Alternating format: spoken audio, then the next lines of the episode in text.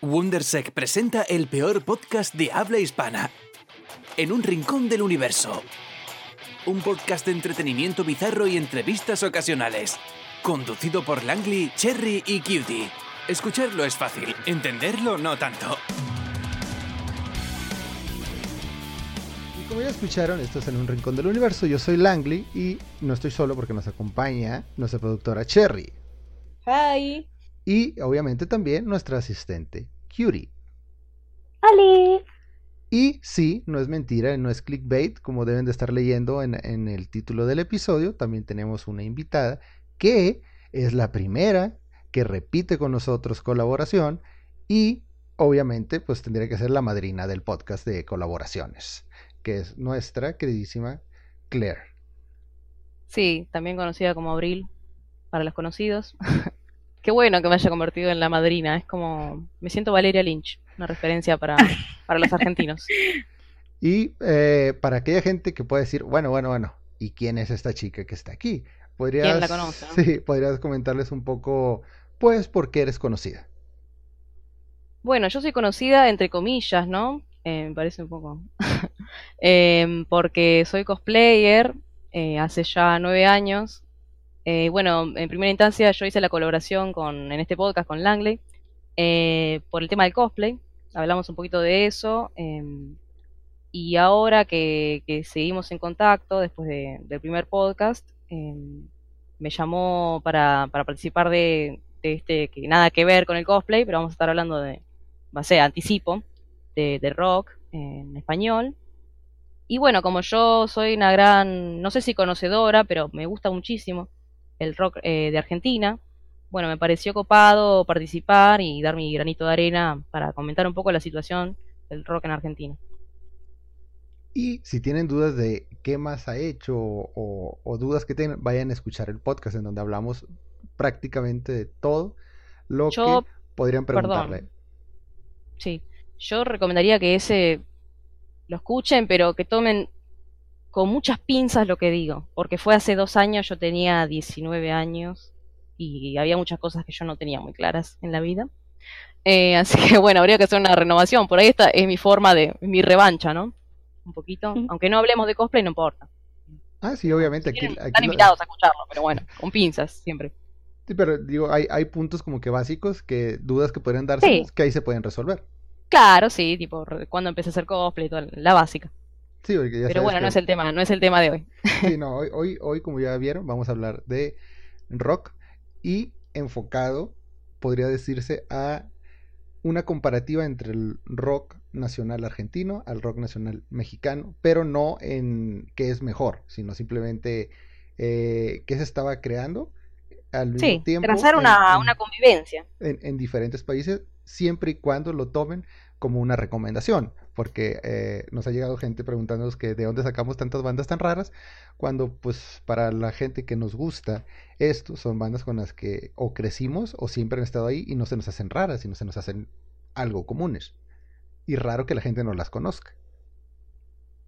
Claro, lo que me interesa a mí sacar de, de este programa, personalmente, es eh, esto que decía antes de la convivencia entre, entre el rock mexicano y el rock argentino, trazar paralelismos y también diferencias. eh, y bueno, siempre me parece genial, eh, qué sé yo, toda la cuestión multicultural me parece muy, muy importante, muy enriquecedora, así que bueno, yo estoy contenta de, de estar acá. Y bueno, vamos a ver cómo, cómo va, cómo sale. Claro que sí. ¿Y qué te parece para empezar si nos das como que una breve noción de qué referentes tienes tú al rock nacional mexicano y luego nosotros tenemos el referente del rock nacional argentino que tenemos desde acá, ¿verdad? Buenísimo, quiero escuchar las opiniones de todos acá, ¿eh? De todos y todas. Em, bueno, yo ah, recién entre bambalinas le comentaba a Langley que yo de rock mexicano, la verdad, conozco muy poco. O sea, a mí me decís rock mexicano y yo salto y digo Café Tacuba. Eh, y por un tema solo, que es el Eres, que es el tema más, más típico, ¿no? Después eh, me metí ahí a buscar y bueno, me encontré tipo Santana, em, Pero realmente, bueno, y recién me comentó que, que Maná, yo la verdad que, fíjate mi ignorancia en música mexicana, que yo no sabía que Maná era de México, o sea, a ese nivel.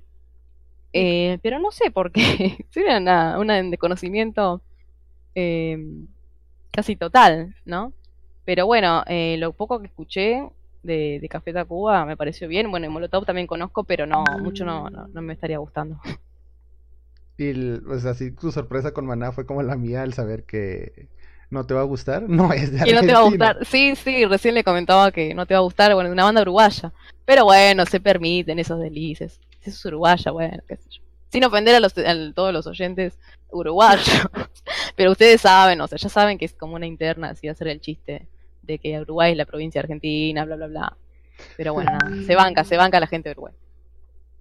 Y entonces, eh, ¿quieres empezar tú o empezamos, o empezamos nosotros? Digo que tú, Empiecen la ustedes, empiecen ustedes comentándome qué es lo que saben de, o quién conocen de Argentina.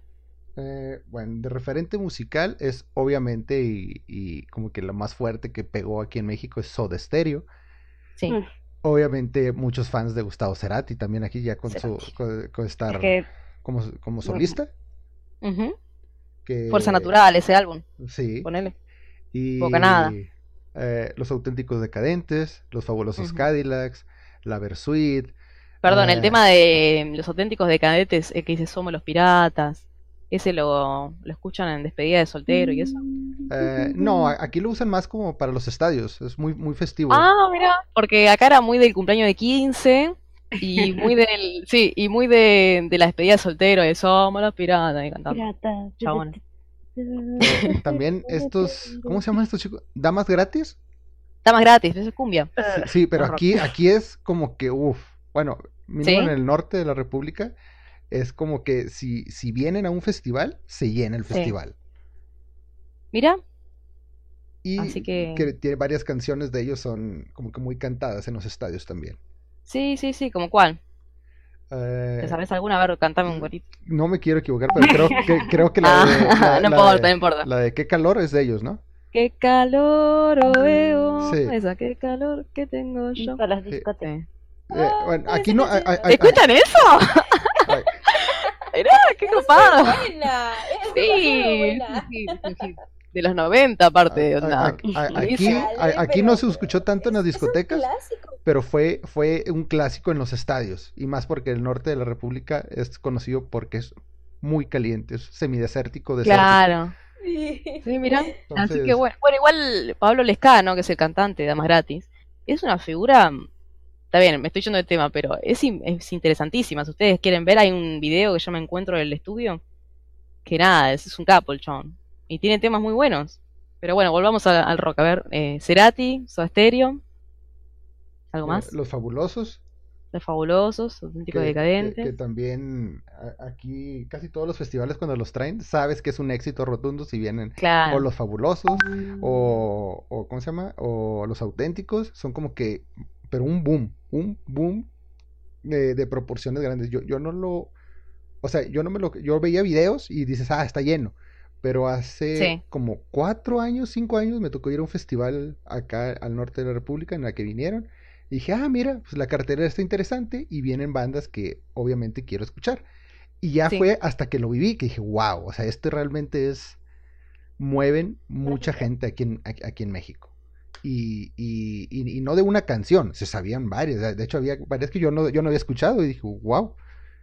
Eh, es lo bonito Claro, de los festivales. sorprendió que tiene mucha, que tiene mucha movida Sí, allá. también Ataque 77, Ah, ah, mira. dos de bajo minutos. para el, el punk, que son como los Ramones de bajo presupuesto. No, Ah. pobre, igual la- eh, fue una buena banda. Airbag. 76. Airbag. eh, Airbag. sí. la tapa emo de 2008, Sí, por ahí. Solo eso fue un amor de verano. Ahora Eh, hizo un cambio rotundo Airbag. Cambió como hizo un extreme makeover. eh, Cambiaron todo. Imagen, música. sí, es como pero bueno. un, un paréntesis grande. ¿Ya escuchaste la, la nueva canción de Son 41? No. Eh, Son 41 lo recuerdas tipo Blink, ¿no? Que era muy happy. Sí. Bueno, el, nuevo sonido de Son 41, yo dije, ¿qué es esto? E- Esto está muy pesado para que me digas que es Son 41. Y bueno, a veces pasa, ¿viste? ¿Qué sé yo? Pero ya, se, rompe el paréntesis ese. Y Sí, sí. eh, pues algo más pop, podría decirse, pero que aquí pegó es así estúpidamente eh, Miranda, con Don. Ah, Miranda, yo amo Miranda. Eh, a- yo también cuando descubrí a Miranda, no quiero sonar hipster, aunque sé que va a sonar así, pero yo escuché la canción, yo escuché la canción de Don fácil dos años antes de que se estrenara en México. Y me gustó. Y- Eh, y saber qué pasa, Sí. te pregunto qué Y- me pasa. Y, y- y cuando la recomendaba me decían, pero ¿qué escuchas? Eso es basura. Y luego cuando suena en la radio digo, "Eh, es la canción que te recomendé. Y todos, "Ah, mentiroso, eso tú no lo habías dicho. Me encanta, a mí me encanta Miranda, aparte cómo pegó en ese momento, porque era antes, eh, escuchás Miranda, es re de puto, y después estaban todos, quiero saber qué me pasa, te pregunto qué me pasa, y no y, sabes. y- y actualmente la guitarra de Lolo es un icono de los Sí. solos latinoamericanos. todos, el tema, el tema del profe, O la de yo lo Perfecta. y lo bailaba tan, el, el tema El profe de Miranda, que es un tema que, ser tu sí, que después escuchar la letra y decís, la puta madre, yo cantaba eso y tenía ocho años, ¿ves? Era terrible, era terrible, pero sí, tienen temas muy buenos y aparte hasta el día de hoy hacen temas. El tema 743, que es uno de los nuevos, también está bueno. Eh, bueno, qué sé yo, el disco ese Safari creo que se llama, que tiene el tema extraño, fantasmas en la casa. Sí, están, tan, tienen propuestas como que muy alternativas. Sí, sí, sí, sí. Eh, no, alternativas no, experimentales, ¿no? Es más experimental lo que están haciendo. Sí, se dan el- todos los permisos, está bueno. Eh, siempre es bueno que una banda haga eso. Sí, totalmente. Y Bueno, demás el cantante, el último, el último dato boludo que voy a aportar sobre Miranda, que el cantante es fanatiquísimo también, que estamos también hablando antes de empezar, eh, de Robert Smith, de The Cure, Oh, muy fanático, pues el tipo, el- de David Bowie, el- sí tiene un look así, sí, medio bohemio. medio, sí, medio, medio, así. Bueno, listo, ya está. Y, digo, otros referentes eh, ya no son tan comerciales como los que Mm. mencionamos ahorita y son más personales por mi época eh, punk metalero, que pues, son el metal argentino. ¿verdad? Obviamente el- lo conocido es Rata Blanca, que todo el mundo conoce a Rata Blanca. Y a mí, me- a mí Claro. me ha tocado ver a Rata Blanca ya en repetidas ocasiones y, Y sí son buenos, pero no, nunca me he considerado como, o sea, no ha habido un disco de Rata Blanca que me atrape. Tienen canciones que me Eh, gustan. a mí no me gusta Rata Blanca. O sea, banco, pero el metal así, tipo, muy melódico, tipo sonata ártica, todo ese tipo, hablando ya inter- de internacional, mucho no me llama, no, no me atrae. Pero sí, bueno, son buenos músicos. Y pues eh, ahí la gente que nos escuche que es un poco más metida en el metal, que si no saben de estas bandas, escúchenlas, que vendría Mm. siendo B8, Alma Fuerte, Sí. Hermética. eh, Mm. pues son, es, es un referente del metal no solo argentino, sino latinoamericano, porque si, si son Sí. conocidas en el, me- en el mundo metalero clásico, podrían entrar ya, porque si son, pues no bandas nuevas. Claro, no, son bastante viejas, de hecho. Más que nada B8, hermética. Y, y pues esa sería como que la previa, ¿verdad? De qué conocemos y bajo qué términos entramos a este terreno del rock nacional Sí, de ambos las, países. eh, las chicas, algo que tengan que para decir.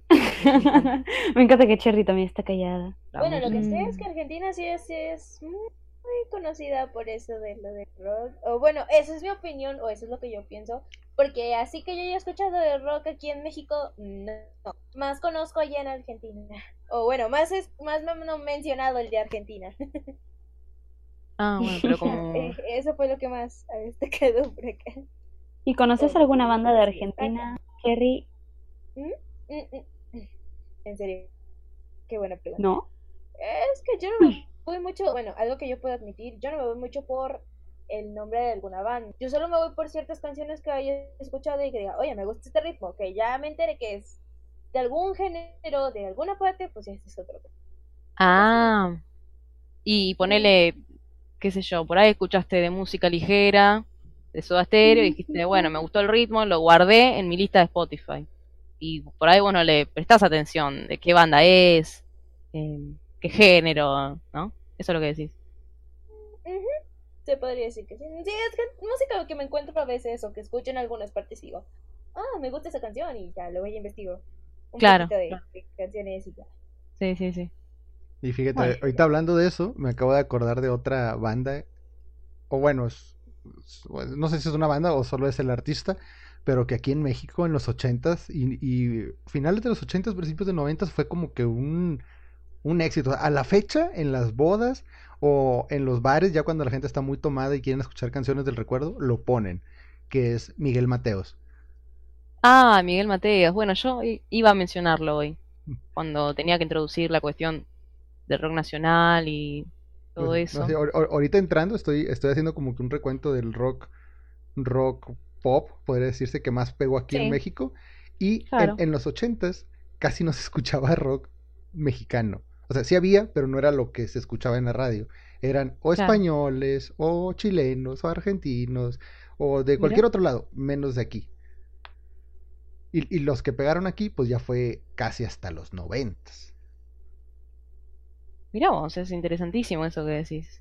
Y bueno, Miguel Mateo justamente es uno de los artistas que, que empieza con, a introducir el tema de las cajas de ritmos, ¿no? En las composiciones. eh, y es algo que es característico de la música pop. Eh, pero- Por eso tiene como ese tinte un poco... Pero sí, es un, ar- un artista, seguramente el tema Partiendo del Control, que es el tema más conocido, ¿no? Eh, bueno, acá es cuando sea grande, Ah, eh, bailando solo en la pared.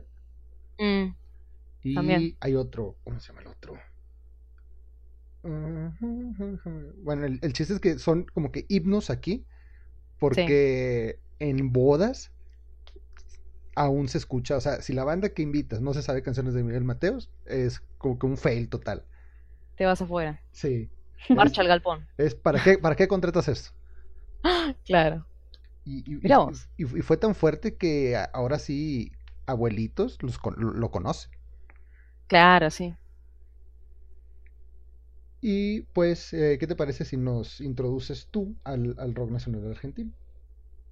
Ahora sí, ya con, Bueno. con- con- con tu experiencia, tus gustos y tus aportaciones. Dale, quiero hacer una intervención em, bastante breve, porque como es una historia tan, tan extensa, parece como que sería mejor minimizar un poco las cosas, que empieza más o menos mediados de los años 50, si uno va a una periodización, qué sé yo, típica, ¿no? O de Wikipedia. Más o menos años 50, tiene que ver con este, con las influencias con el tango, con las influencias también externas, la música de Elvis, ese tipo de rock. Las bandas como Los Gatos, eh, la mítica canción de la balsa, que es una de las primeras canciones del rock nacional, la banda Almendra, que es la banda de donde sale Luis Alberto Spinetta, uno de los músicos más conocidos de Argentina también.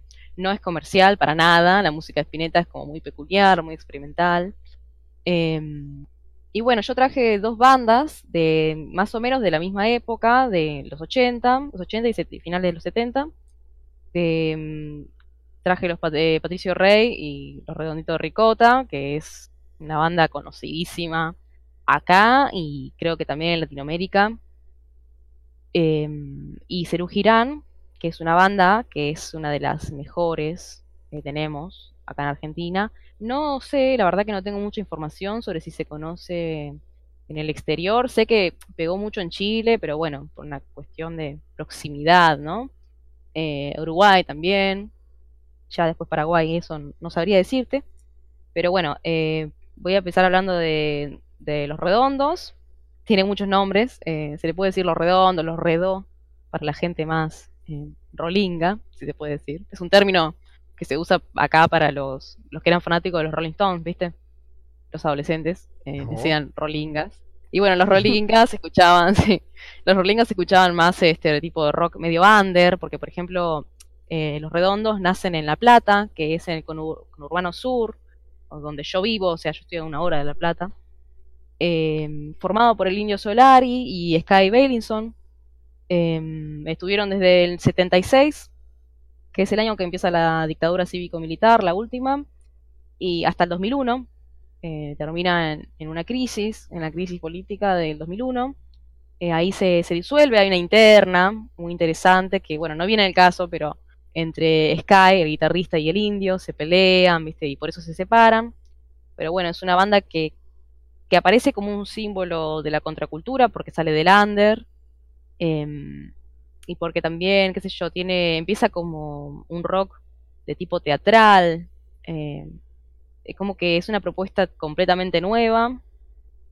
Y bueno, de a poquito se va haciendo como más popular, ¿no? Eh, se va masificando y hasta el día de hoy es un movimiento muy aparte, ponele, porque las, los recitales de los redondos, no sé si viste alguna vez el video de algún tema del indio en vivo, no sé, te pregunto a vos si lo viste. Sí, pero más son más recientes, están, están, está muy HD para, para ser No, no, no, por eso igual te pregunto, viste, por ejemplo, Jijiji. Sí, sí. De hecho, hay uno que sale con Cerati, creo, haciendo colaboración con Cerati. Eh, desconozco. Pero bueno, lo que iba a comentar sobre eso es que se vuelve un movimiento tan, tan masivo que sus recitales se ven como una suerte de pere- peregrinación, ¿viste? Tipo como una misa, hablan de la misa ricotera, y son eventos enormes, enormes, enormes. Los más grandes lo tiene creo que esta banda. Em, y bueno, es todo como una especie de ritual, ir al, al recital, los redondos. Em, lo que iba a decir, justo que vos mencionaste a Soda Stereo, Cerati, es que en ese momento había una contra, una contraparte, ¿no? Estaba quien escuchaba los redondos y era más popular, se le decía que era un grasa, que era un rolinga, y después estaba el que le decían el cheto, que escuchaba Soda Stereo, que era una música como más, eh, qué sé yo, más comercial, ponerle, más de poner en los boliches. En el boliche no te iban a poner redondos, salvo que sea un boliche muy under, ¿viste? Pero estaba esa dicotomía que es interesante. Hoy en día eso ya no está muy, muy diferenciado porque, por ejemplo, a mí me encantan tanto los redondos como Soda Stereo, no tiene nada que ver. Pero bueno, es interesante. Eh, así como para hacer una recomendación, eh, elegí el segundo álbum de estudio, que es Octubre. Eh, el primero también es muy bueno, bueno, tiene un montón de álbumes buenos. Pero es el segundo que, que lo sacan en el año 86. Ellos trabajan con un, con un artista platense también, que se llama Rocambole, que hace muchas presentaciones acá donde vivo cerca, eh, hace tipo de arte y eso. Eh, todas las tapas de los discos las hizo él. Eh, esa tapa está inspirada en la Revolución Rusa de 1917. Eh, ese es un álbum que está sacado en el contexto internacional de la Guerra Fría y la vuelta, el contexto argentino de la vuelta de la democracia. Eh, así temas como para recomendar, obviamente ahí está el mítico tema Jijiji. Eh, también tenemos Fuegos de Octubre. Acá te estoy recomendando los temas. En realidad me encanta todo el disco, pero si hay que recomendar ponerle cuatro temas, Fuegos de Octubre, Semen Up, eh, Motorcico y, y bueno, Jijiji. Así como los cuatro temas que, que recomiendo de ese álbum. Eh, un dato de color y medio tilingo, que según la revista Rolling Stone está en el puesto número 4 de los, de los 100 mejores álbumes del rock argentino. Eh, curiosamente, en el primer eh, en el primer puesto eh, está un, un álbum de la, una de la banda de Spinetta, que es este tipo que sale de la banda Almendra, pero no es de Almendra, es de Pescado Rabioso, que es otra banda que tuvo. En fin. Después, cerrando un poco con, con Octubre, con Los Redondos, eh, voy a Cerú Girán, que es una banda que surge en el 78, también eh, más o menos mitad, o sea, dos años de comienzo de la dictadura, eh, surge como a partir de la disolución de una, una banda que se llama La Máquina de Hacer Pájaros, que es una banda que, que tenía Charlie. Primero, bueno, Charlie García no, no lo introducí, perdón, pero es para mí el mejor músico que tiene la Argentina. Eh, obviamente esta percepción es muy personal. Eh, pero el tipo primero hizo un dueto con Nito Mestre, que se llama Sui Generis. Después de Sui Generis, él, si mal no recuerdo, eh, arma la máquina de hacer pájaros cuando se disuelve Sui Generis. Y bueno, después se disuelve la máquina y eh, arma Cerú Girán. Cerú Girán, como para decirte, a- eh, decirte algo, es considerada como. Son considerados los Beatles argentinos. Ya es mucho decir eso. Perdón, siento que estoy hablando sola. Si quieres aportar algo, puedes hacerlo. ¿eh? Eh, no, no, no, Eh. adelante. De hecho, eh, las, las No, no, anotaci- no. las anotaciones que tengo aquí es que eh, pues todo esto yo no lo sabía.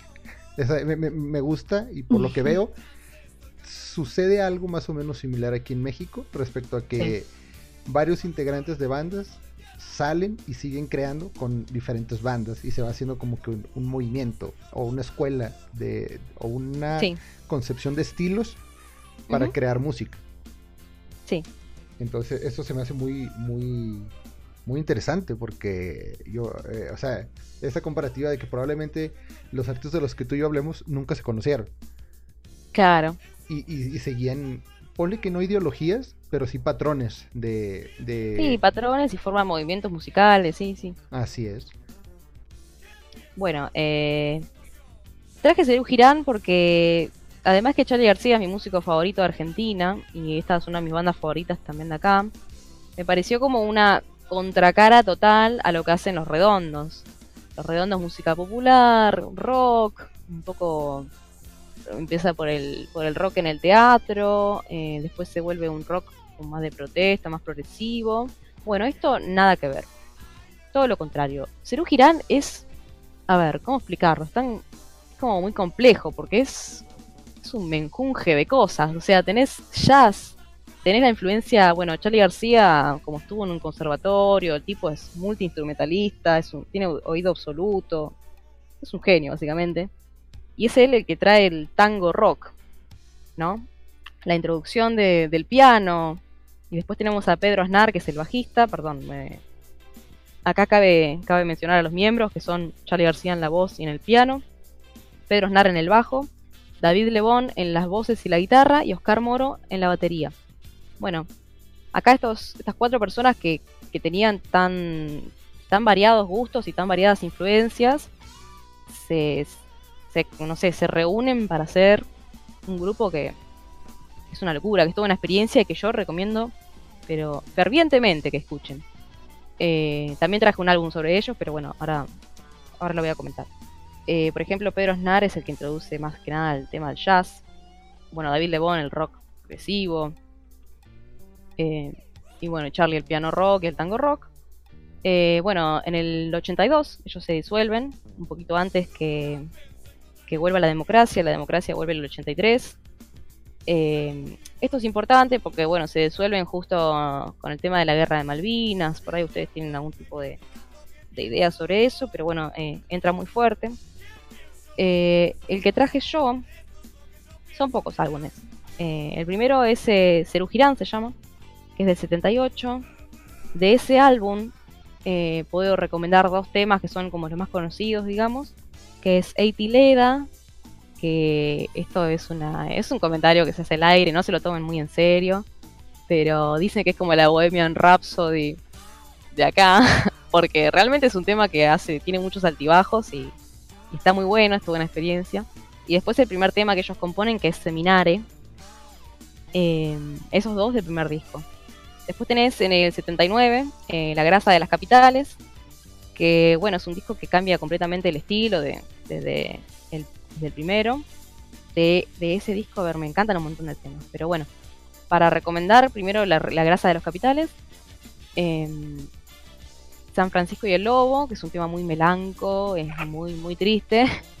Viernes 3 AM también, porque habla de, suicidio, o sea, es un tema que si estás del orto un domingo, no tenés ganas de nada, te pones Viernes 3 AM y ya está. Te cortás las venas con un chisito. Eh, Paranoia Soledad también, es un disco muy, melancólico, pero bueno, está bueno. Después en el 80 tenés Bicicleta. De Bicicleta, eh, como es del, es del 80, eh, acá es un dato eh, importantísimo para mí, para hablar de los temas más conocidos de este disco. Por ejemplo, Canción de Alicia en el País, es uno de los trabajos alegóricos más importantes de Charlie García, que es un artista que trabaja con el tema de la alegoría. Eh, es una canción hecha hablando en lenguaje alegórico sobre la dictadura militar.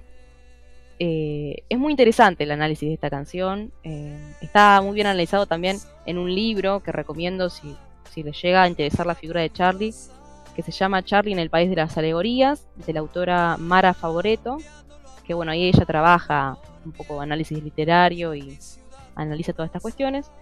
Eh, bueno, otro tema, Desarma y Sangra, eh, y Encuentro con el Diablo, que también habla sobre una intimación que les hicieron al grupo eh, los militares. Eh, se vieron con un coronel y este encuentro con el diablo es un tema que habla de, eso. Todo a través de la alegoría, porque en ese momento no se podía hablar explícitamente de las cosas, porque te podían secuestrar, te podían desaparecer, etcétera, etcétera. Eh, bueno, después pasamos a Peperina, que es uno de los discos que también que, no sé, que más me gustan. El tema Peperina sale de eh, como una crítica a una periodista de la provincia de Córdoba. Ellos van a hacer un, recital y una periodista le, le da con un caño en un diario. Y bueno, Charlie no le gustó un carajo la, la, crítica y va y le hace este tema que es hermoso. Vos lo escuchás y es una. Sé, es poético, es divino, pero en realidad le está dando con un caño. Y decís, ¿cómo hace este tipo para hacer una canción en contra de alguien y hacerla tan linda, ¿no? También. Y como dato eh, curioso, cabe, sí. cabe destacar que fue la canción que nos recomendaste en la colaboración que tuvimos cuando te trajimos sí. de invitada para que habláramos de ti. Sí, sí, sí. Sí, elegí este tema porque me encanta el tema. Después la, la historia detrás del tema es, eh, también es como es curioso. Pero es uno de mis temas favoritos. Eh, Llorando en el espejo también, es del mismo disco de Peperina. Salir de la melancolía es un tema que está bárbaro. Ellos trabajaban mucho con. Tipo, si pones a escuchar eh, Salir de la melancolía, tiene un fragmento de una película. Eh, no recuerdo bien ahora cómo se llama, pero también lo analiza Mara Favoreto en su libro. Eh, bueno, Llorando en el espejo lo, ya lo mencioné. Y Cinema Verité también es una obra de arte. Cinema Verité también recomiendo como si quieren tipo hacer una selección minúscula de todo lo que estoy diciendo, que estoy como tirando muchos datos por ahí, escuchen Eitileda y eh, Cinema Verité, como para temas lentos y que, que, bueno, que tiene todo esto que le estaba comentando del, del piano, del piano rock y del tango rock. Eh, y si quieren escuchar temas un poco más movidos, eh, bueno, La grasa de las capitales. Y y bueno, después tenés, bueno, Peperina también se puede decir que, es un poquito más subidito que los otros dos que mencioné antes. Bueno, después también tenés José Mercado, que habla de del ministro de Economía de ese momento, también en lenguaje alegórico. Y la letra es muy curiosa y nada, pero es para. sería para otro, para otro tema. Bueno, después ellos en el 82, este disco de Peperina es del 81. Ellos en el 82 se separan. Eh, después vuelven en el año 92 y hacen Cerú 92, que es el último álbum. Eh, de, ese álbum tenés a cada hombre, a cada mujer, que es un tema eh, de los más conocidos de este, este álbum. Nos veremos otra vez. Y bueno, ellos ya después tenían sus propios proyectos. Charlie empieza su carrera de solista también, más o menos en el 82, con Yendo de la Cama al Living. No voy a seguir hablando de Charlie porque si no estamos todo el año, todo el día y no. Pero bueno, lo, interesante es que ellos acá se vuelven a juntar y bueno, como que reviven ese espíritu adolescente que, tenía esa gente que, tanto los admiraba. Eh, y hace muy poquito, ellos ya están, te imaginas que están viejos, ¿no? no tan viejos, el que más hecho mierda está Charlie. Eh, pero bueno, el otro día se reunieron, Pedro Aznar eh, hizo un recital en el Teatro Colón, que es uno de los teatros más importantes que hay acá en Buenos Aires. Y bueno, ellos fueron de sorpresa, aparecieron de sorpresa y explotó el teatro y fue muy emotivo realmente. Yo el año pasado también fui a ver a Charlie en el Gran Rex, que es un teatro también conocido. Y en un momento aparece David Lebón y tocan No llores por mí Argentina, que ese tema no lo mencioné, pero también está bárbaro y bueno, habla también de, de, ese contexto histórico y bueno, fue como revivir cosas, revivir pasiones. Y también tocaron Peperina, lo cual me, sorprendió un montón, porque es un tema muy... que, que no te lo esperabas. Eh, pero bueno, básicamente esto es lo que, lo que yo puedo, mi granito de arena, porque podría hablar de otras figuras, ustedes mencionaron a Cerati, y Cerati, Soda Stereo, son también artistas que, que me gustan, bueno, Spinetta, hay una banda que quería traer, pero bueno, por una cuestión de que no quiero acaparar todo el tiempo, eh, no la traje. Se llama Virus. No sé si la conocen o si la escucharon mencionar. Mm, ¿Alguna canción emblema de virus? Eh, Amor descartable. No. No, bueno. Mm, mm. A todos los que están escuchando, perdón, ¿qué? No, no, no, No. nada. Dije no. Ah, bueno. Eh, a todos los que están escuchando y si les interesa, eh, Virus es una banda que surge también en los 70, mismo contexto, pero en vez de hacer las cosas, los temas como solemnes o utilizando, utiliza la alegoría, pero es música, mm, es música para bailar, para disfrutar, tratan el tema de- del goce, de la sexualidad, eh, está muy bueno, eh, el cantante era homosexual y en ese momento, bueno, era todo como una... no se podía decir. eh, pero es una figura interesantísima, Federico Moura, que es el cantante que les comentaba. Y bueno, si quieren quieren chusmearla, me parece que está bárbara también esa banda.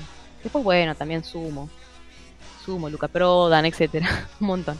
Bueno, les cedo la palabra a ustedes y nada. ¿Qué Eso. te pa- Escuchen eh, de todo esto que nos, que nos recomendaste, para los que nos estén escuchando, ¿qué canción elegirías? Así como, como para que si no han escuchado nada de esto, se inicien y tengan un referendo más fuerte para mandar con ella a que es- escuchen un ejemplo de todo esto que nos mostraste.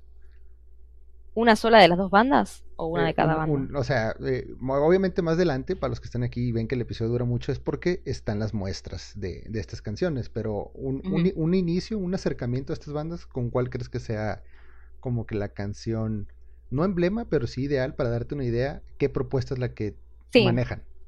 Sí, sí, entiendo. Bueno, eh, entre las dos bandas, obviamente, me voy a inclinar por lo popular, me voy a inclinar por lo masivo. Y como hoy le te pregunté a vos o a ella si habían visto el video de Jijiji en vivo, bueno, si quieren darse una idea de lo que estoy hablando, pongan el Indio Solar y Jijiji en vivo y véanlo. No es, no es Los Redondos porque ellos se separaron. Pero, claro, no lo soñé. Pero ese pogo es una de las cosas más increíbles, sí, en cuestión masividad en el rock. Eh, pero bueno, sí, jiji pongan en vivo. Normalmente se escucha también en lo de las fiestas de 15. Claro. Es, es típico escuchar ese tema. Claro, en la fiesta de egresados también, o en la... yo, También. cuando me fui de viaje de egresados, era la típica, poner en un momento de la noche jijiji y se armaba el pogo. Es como, sí, tenés razón. eso que- que- A ver, aquí un cariño a la gente. Hola, ¿cómo están ustedes?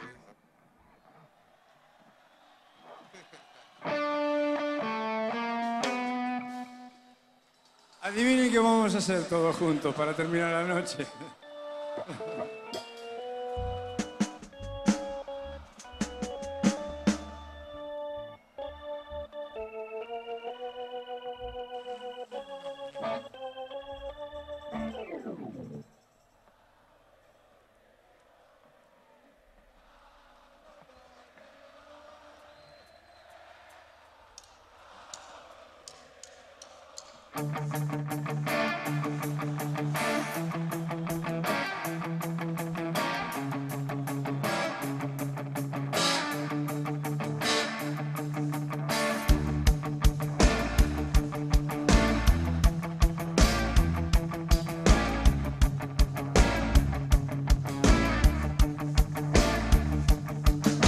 En este fin velado en blanca noche.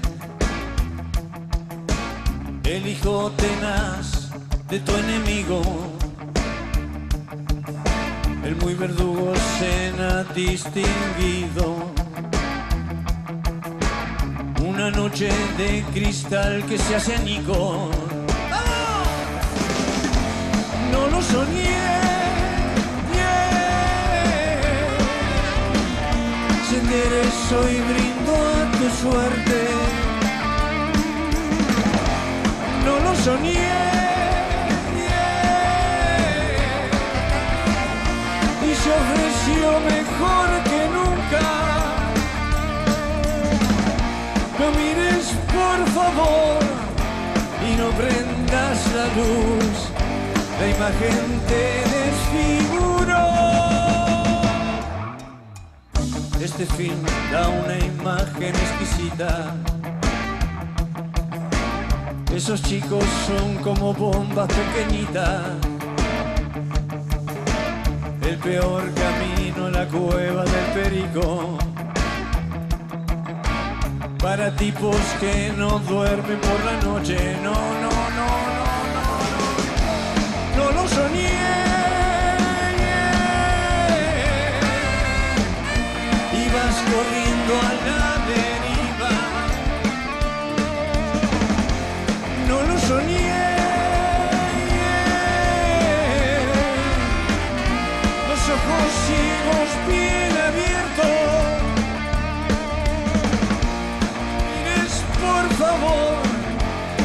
Prendas la luz. La imagen te desfiguró.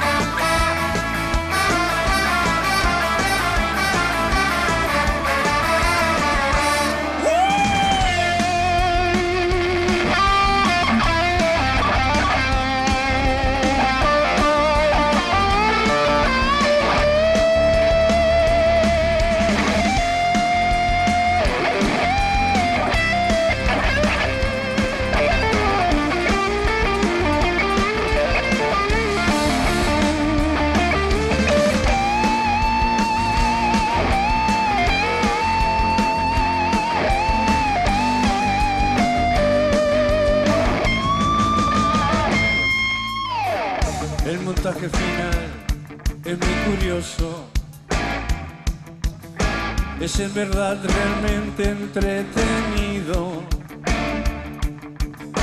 Vos en la oscura multitud desprevenido.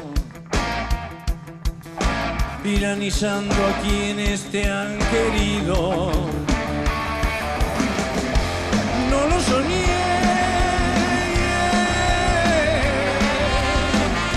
Se enderezó y a tu suerte.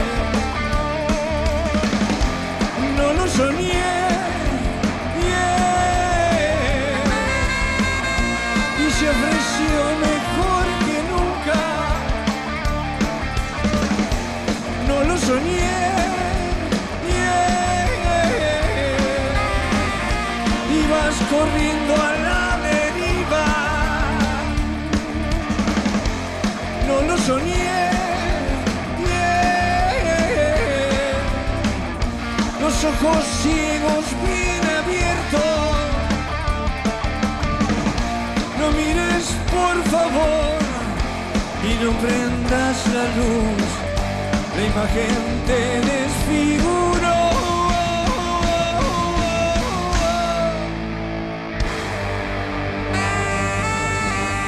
Gracias queridos, queridos, queridos, gracias. Es una fidelidad increíble.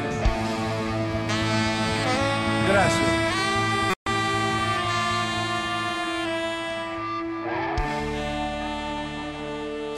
Y bueno, como escucharon, pues eh, no trajimos a cualquier persona a hablar de música. Realmente se sabe, se ve que le apasiona, le gusta y ha hecho su, su investigación. Y por nuestra parte, como le había comentado, hay cosas similares que vemos de bandas y artistas que crean más proyectos para seguir difundiendo su trabajo. El contexto del que me voy a enfocar o que se va a enfocar del lado mexicano es de los 80s hasta la actualidad. No porque antes no existiera, sino que México, al ser una frontera con Estados Unidos, tiene mucha influencia en su rock and roll de los 50, 60 y 70, eh, tal cual con el rock americano. O sea, si una canción sonaba en la radio en Estados Unidos, sonaba esa misma canción en México, pero traducida al español con una banda de aquí. Entonces no es mucho aporte y, y- y no me quiero enfocar en eso.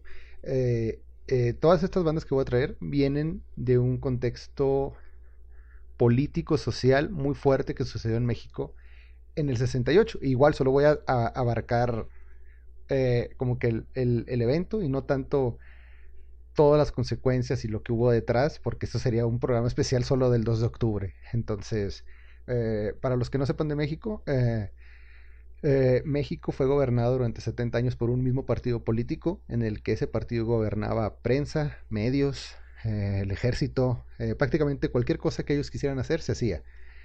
En pleno año del 68, cuando está todo el movimiento a nivel del mundo, de la onda hippie, de la libertad de expresión y, poder decir lo que tú quieras y estar en contra de la opresión del gobierno, eh, se juntó un 2 de octubre las principales líderes de influyentes de sociedades de alumnos de las universidades más grandes de la Ciudad de México, de la capital, para hacer una marcha en contra del actual presidente que se consideraba que estaba haciendo mal su trabajo.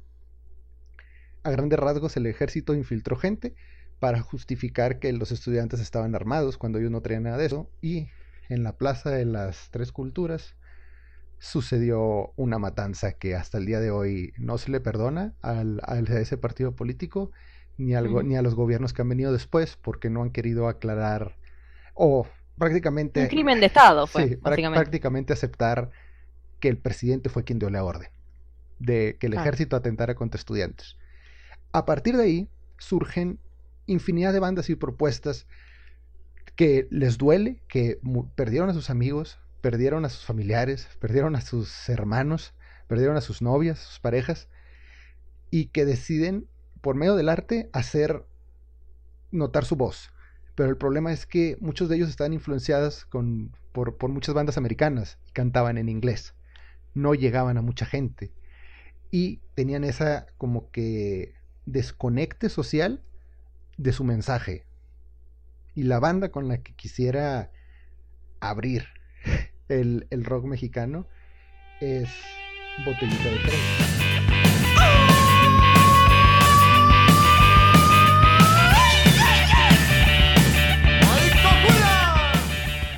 Botellita de Jerez es una banda pionera en México, en el rock en español, en muchas cosas.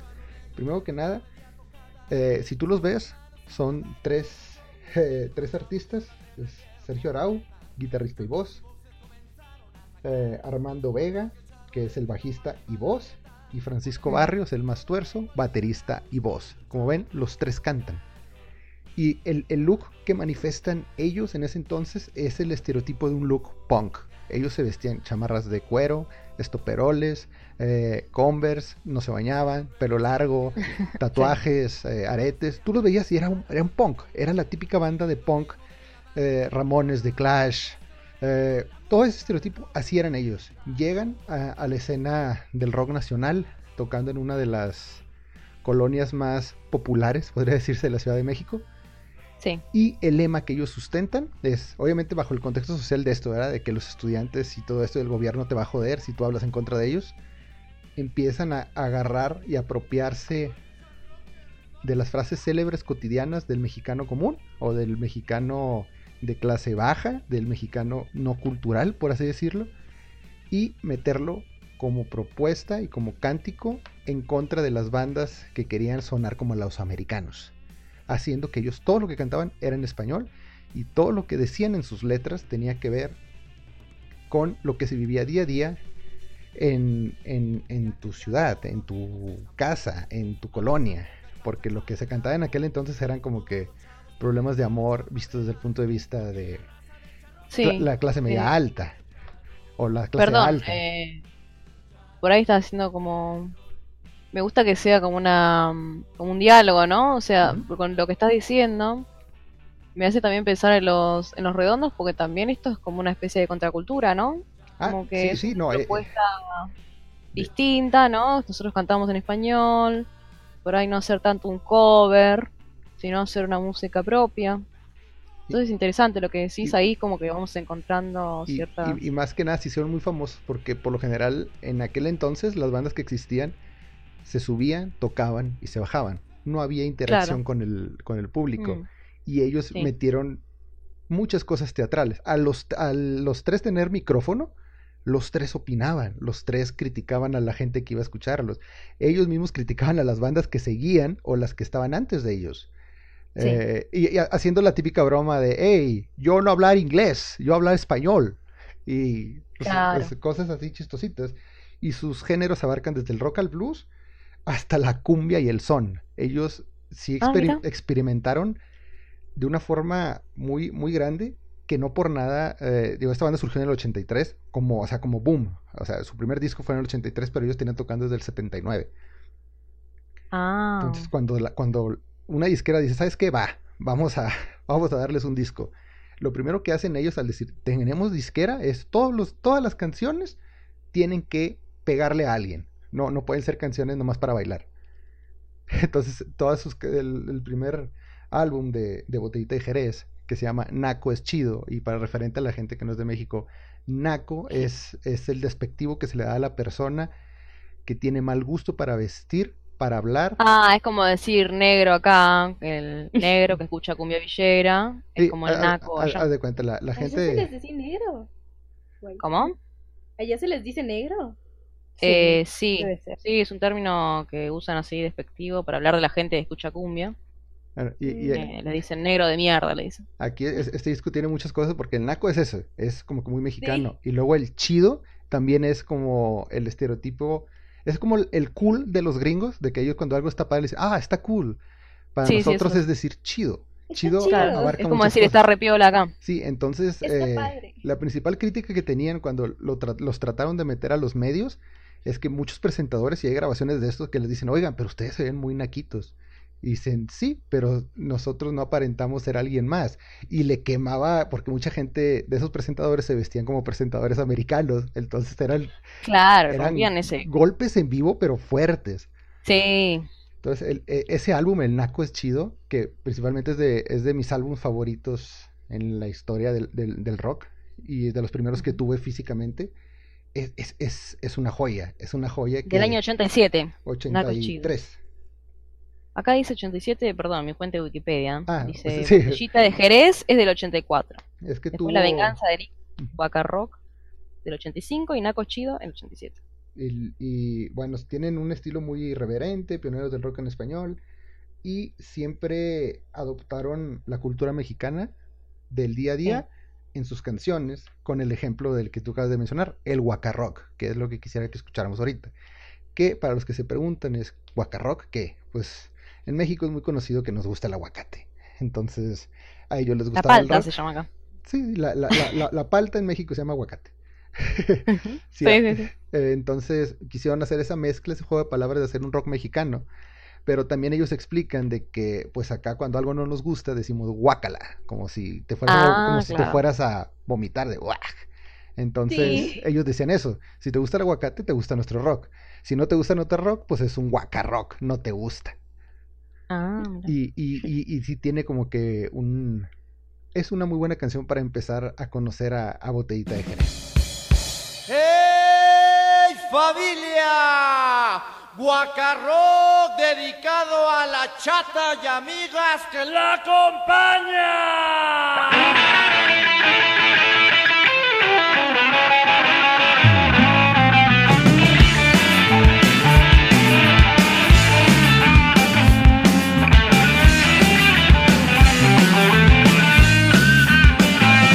Te voy a aconsejar si es que te vas a rolar. Te voy a alivianar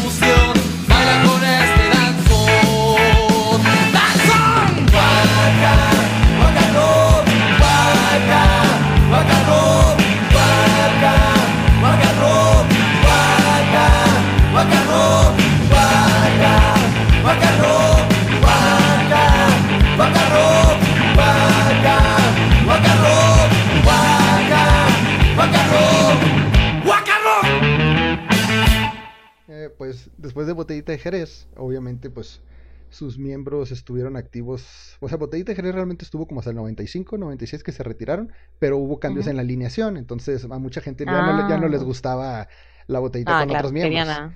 que la eran a las- ¿eh? Sí, sí, que eran a los originales. Entonces, pues la botellita nueva no duró mucho.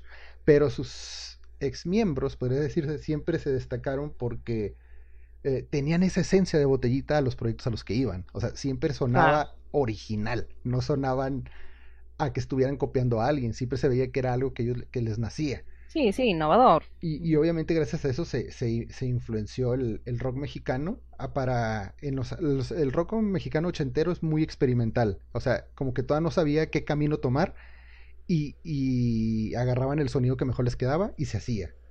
Claro. Entonces, por ejemplo, otra, otra banda que mucha gente se me hace raro que no conozca y que dice, no, sí, yo, yo disfruto mucho de, de Led Zeppelin, de, de, de Pink Floyd, toda esta onda eh, Psicodélica. ¿no? psicodélica. Y luego les preguntas, ah, bueno, ¿has, escusa- has escuchado a Chuck Moll? ¿A quién?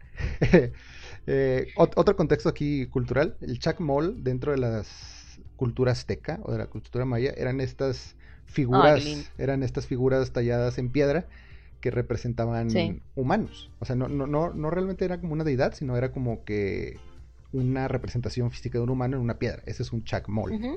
Entonces esta banda se hace llamar así y tienes que escucharla. Realmente es un es un La voy a escuchar ya por el nombre me compró. Yo ya está, todo lo que es historia precolombina me encanta. Así que... es, es un viaje bien psicotrópico todas sus canciones, pero con, con técnica, o sea, son es casi todos los miembros son egresados de la Escuela Superior de Música de la Ciudad de México. Y, Ah, bueno, y, son como eh, eruditos. Sí, ellos, eh, sí, y, y- y es, es, mucha gente los considera el Pink Floyd mexicano, pero son tan underground que muy poca gente los conoce.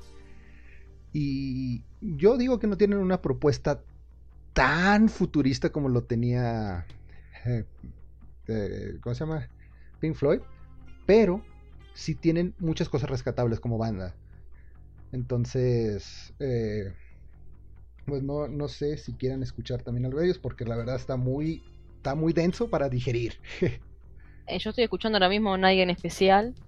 Y ya tiene, sí. sí, ese comienza así. Es el tema más conocido acá en Spotify, aparece como el más. Eh, Más a- a, escuchado. a mí la canción que más me gusta de ellos se llama El día que murió el rey camaleón. Y sí, está muy loca. está muy loca esa canción. Yo- Claro, tiene, tiene sonidos muy familiares a Cerú Girán también, ¿eh? Ahí el día que murió el rey camaleón. Si vos escuchás algún disco de Cerú Girán, especialmente algún tema de, de bicicleta, después fíjate y vas a ver. Bueno, el primer disco, de hecho, Cerú Girán. y obviamente... Y aparte está bueno que tenga flauta, ¿no? Todo eso, Ah, sí, e- ellos incorporaron, fueron de las primeras bandas en traer sintetizadores, de traer Claro. eh, flautas, de traer todo este tipo que no se hacía en el rock, porque hacían un rock más tipo eh, The Doors. el, el rock mexicano Claro. sesentero, setentero era muy The Doors, muy Rolling Stones, muy Beatles, pero no tan bueno. y, y como siempre decía, en inglés y ya casi siempre copiando las canciones que pegaban en Estados Unidos. Sí. Y o- otra banda que creo que te va a gustar se llama Neftalina. Que también es como. Neftalina. Sí, que es como un Como naftalina, pero. Sí, pero con nef. No, es naftalina. Naf. Ah, Na- naftalina. na- naftalina. Eh, Como la cosa de esa química, ¿no? sí. Sí. Eh, uno, eh, el disco de historias del rock de aquí de México está, está, es muy buen disco, pero la canción que yo quiero rescatar de ese disco, o sea, todas son buenas, pero es un rock muy experimental, también es un rock, digo, en los 80 era saber hacia dónde queremos ir. Tú saca géneros y saca bandas, saca eso, Claro. pero por lo mismo eh, que te comentaba, era, eh, el rock que sonaba en la radio era un rock muy pop y era rock de otros lados, no era de aquí, porque el de Sí, aquí era sí, muy denso de, de- de comercializar.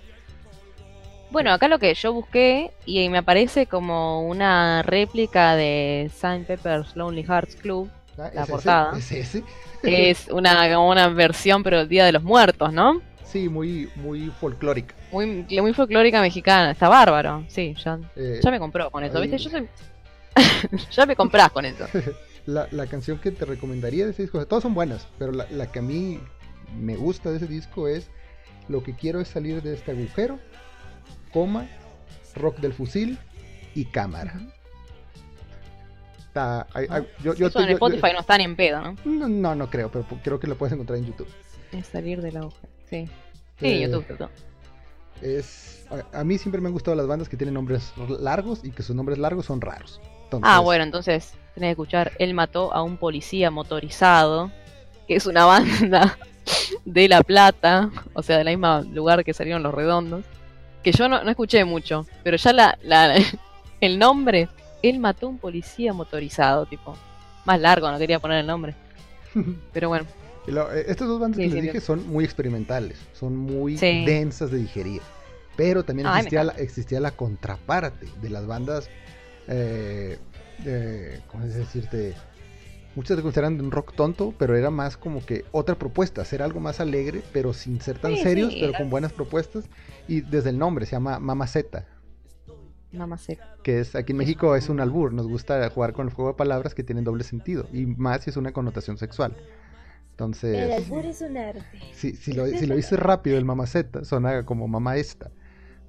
Entonces, eh, Ah. e- e- era como que la forma de que la censura que había en la tele no la podían quitar, porque no estás diciendo nada malo, es mamá Z. Mamá.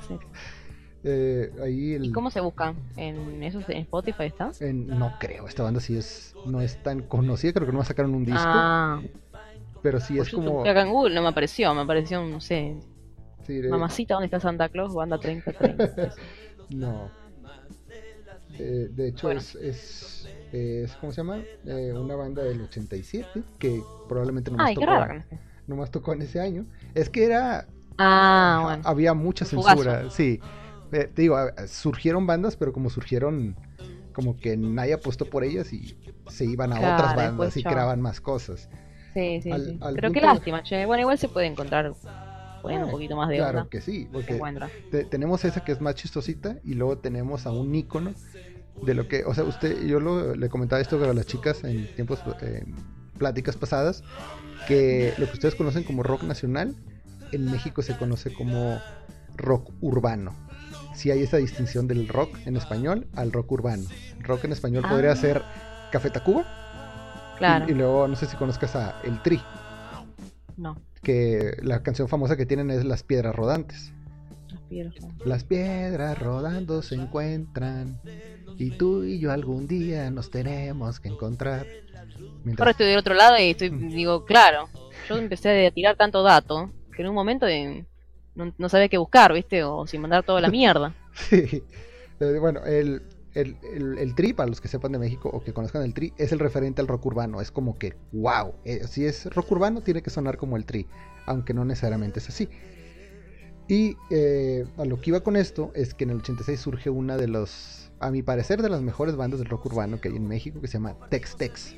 Y sí, son una gente que hace rock, pero ellos lo hacen, lo denominan rock ejidal o rock de campo, porque ellos no se visten como rockeros, se visten como gente agropecuaria. Imagínate el estereotipo de un vaquero o de un ranchero. Sí, sí, yo estoy Ah. mirando imágenes. Me Ah, llama mucho la atención, me, me- me gusta que digan, le digan rola a las canciones. ah, sí, otra cosa. En México las cancioncitas se le llaman rolas. Claro, nosotros decimos, qué buen tema. Ellos dicen, qué buena, qué, buena, qué chida rola, ponele. Y obviamente Acá la rola es otra cosa, es éxtasis. su, su canción, su canción más famosa es Te vas a acordar de mí, que ha trascendido hasta los géneros, porque ya la, la tocan en regional mexicano, en cumbia, en, en pop, pero es... Es, Es el de música ligera que acá lo toca en versión cumbia. no, no fue tan fuerte como, como Ah, ¿no? música ligera, Poco pero, menos. pero dentro de la escena, de- es que te digo, en México se divide entre o eres metalero y te gusta el metal, o eres rockero y te gusta el rock, o eres de rock urbano. Entonces no hay, Che, ¿por qué tanta limitación? eh, porque la gente aquí defiende mucho su... Gente muy su- hermética. su- sí, su causa. Y así Sí. como gente de que, por ejemplo, Tex Tex es del sur, no fue tan pe- Claro. no pegó tanto en el norte. Ah. Ay, ni que fueran las dos Coreas, loco. Ah, no. Puede ser. Y- Claro. Bueno, probablemente sí puede llegar a ser así, ¿eh? Uno no sabe. Uh, están- ustedes ya están pensando en, sí, hay- tipo, en hay- extremo.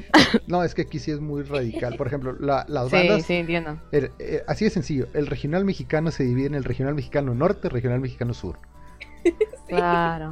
Sí, sí, mira que es fuertísimo. Sí, y to- toda esta mezcla experimental y locochona y, y como que no saber qué estilo vas a perpetuar como rock nacional, que cada quien saca su propuesta, culminó en lo que yo siento que es la mejor propuesta que ha generado el rock mexicano en su historia y que solo lo hicieron para divertirse, nunca se juntaron a grabar, nunca se juntaron a hacerlo de manera seria, simplemente sucedía cuando tres, cuatro bandas que se conocían, antes de subirse al escenario para calentar, para afinar, crearon esta banda para solo divertirse.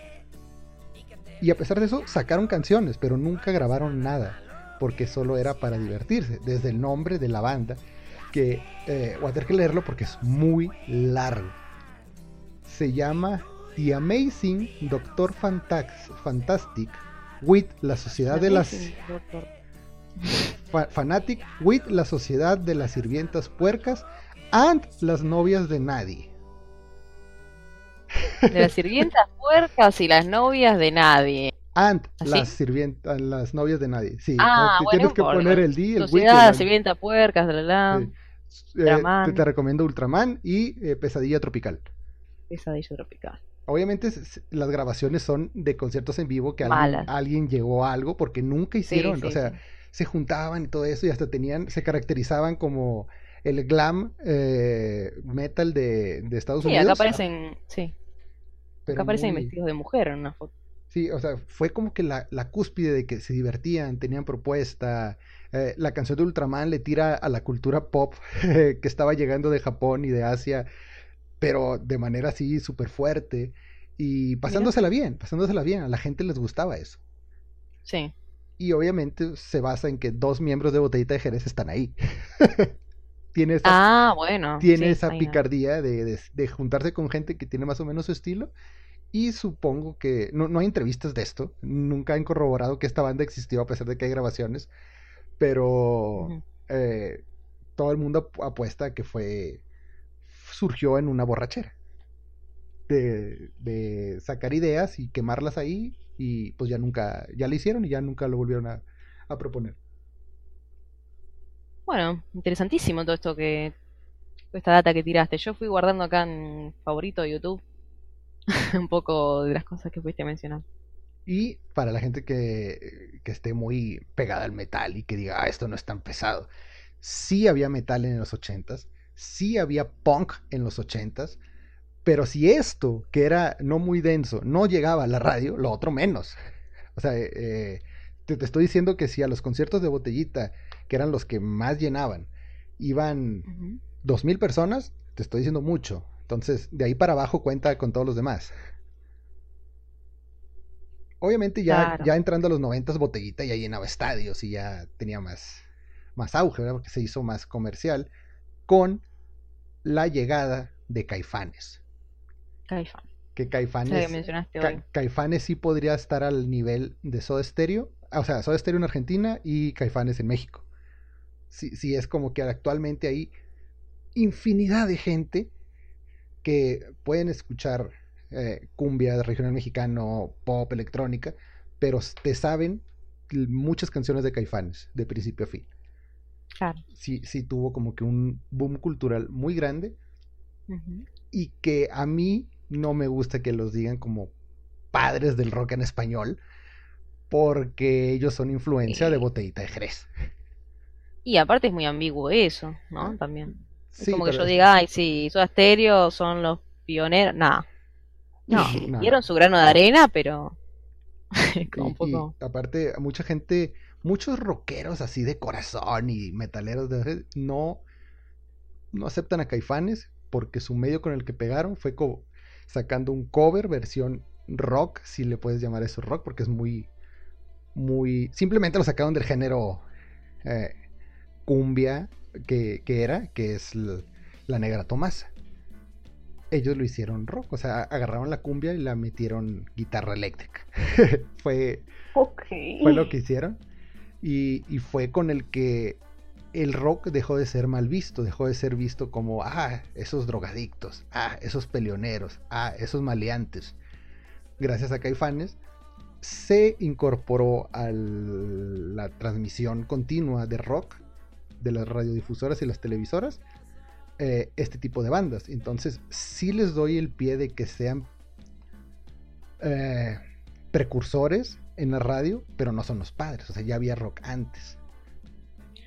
Sí, igual es otra forma también de expresión. Si vos decís que, que bueno, con esta gente tan arcaica, por ahí es una concepción que tengo personal, pero la gente que, que por ahí dice, no, yo solamente escucho rock y metal, como que se cierran un solo género. Y bueno, poder hacerlo lo puede hacer, pero me parece como limitarse también, ¿no? Y si esta banda logró moverle una fibra a esta gente, ¿entendés? O decirle, che, bueno, por ahí está bueno, ¿me entendés? E introducirle un poquito de, de música, de, de cumbia, digo, a la música, eh, está bueno, o sea, la banda cumplió su... Para mí, si hizo eso, ya está, cumplió su objetivo. Y, Acá también hay una artista de cumbia que se llama Miss Bolivia, eh, que también, o sea, es una cumbia media popera, ¿viste? Y ni hablar todas las bandas que hay de acá de cumbia que hacen temas de Soda Stereo, versión cumbia, toda de los Redondo, versión cumbia, todo así. Pero está bueno, son nuevas propuestas que si viene a, gente un poco más cerrada de- o que quizá no le gusta, dicen, no, pero esto es cualquier cosa, qué sé yo. Está bueno porque es como... Hay que hacer esas mezclas. Es como... Es linda esa simbiosis a veces. Es, es- es bonita y ahorita estoy viendo en mis apuntes de para toda la gente que está diciendo, ¿y por qué no hablas del tri? Si el tri es rock mexicano. El problema que yo tengo con el tri y principalmente con su vocalista Alex Lora es que él en un tiempo se autoproclamó el padre del rock urbano y de, de- de todo esto. aquí Tranqui, modesto. Sí, Argentino salió. pero el, pro- el problema que mucha gente no sabe es que sí, el Tri es de las bandas mexicanas de rock más viejas que hay. Él toca Claro. creo que desde el 68. A él le tocó vivir la, esta matanza que te digo. Él, él surgió Sí, con esa sí, banda. Pero su banda en aquel entonces se llamaba Three Souls in My Mind. Y tocaban rock blues. Y cantaban en inglés, como yo te decía.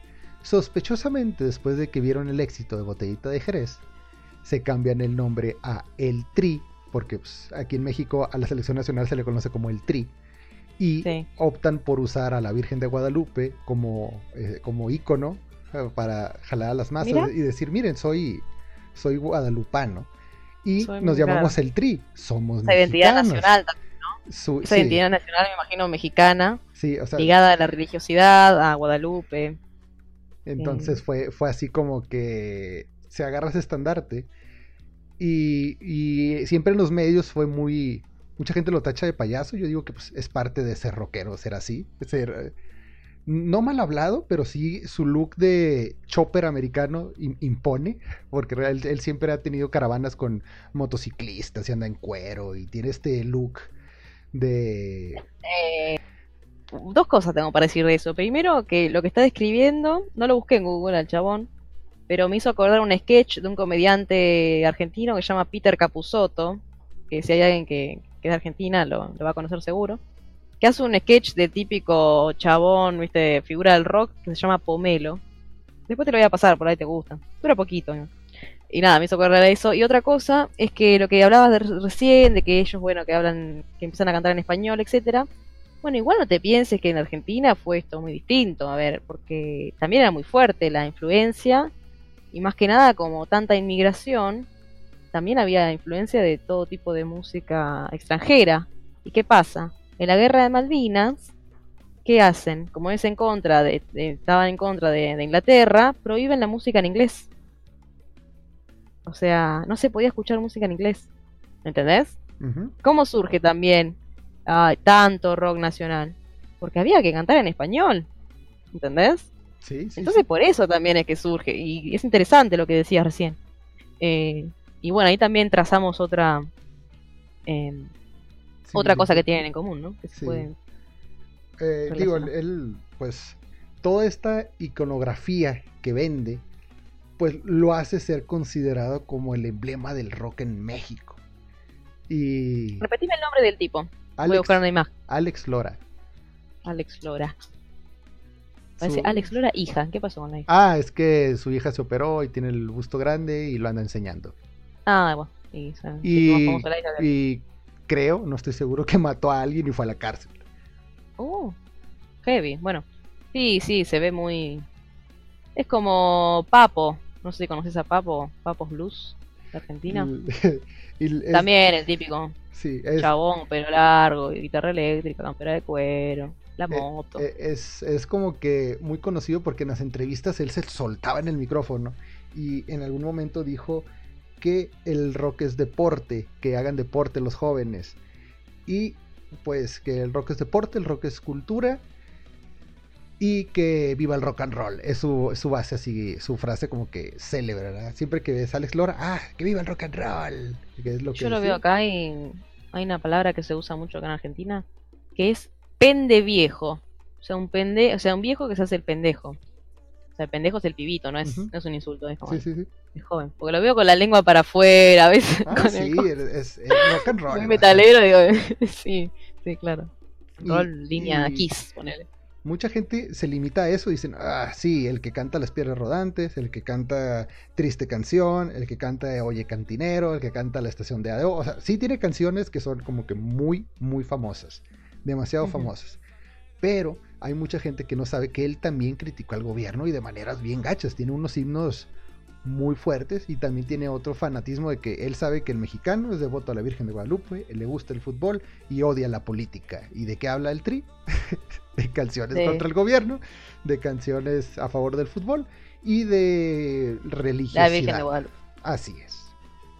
Eh, De hecho, Claro. una de las canciones que podría recomendar, porque todas las demás son muy comerciales y, y, pues no, escuchen algo diferente.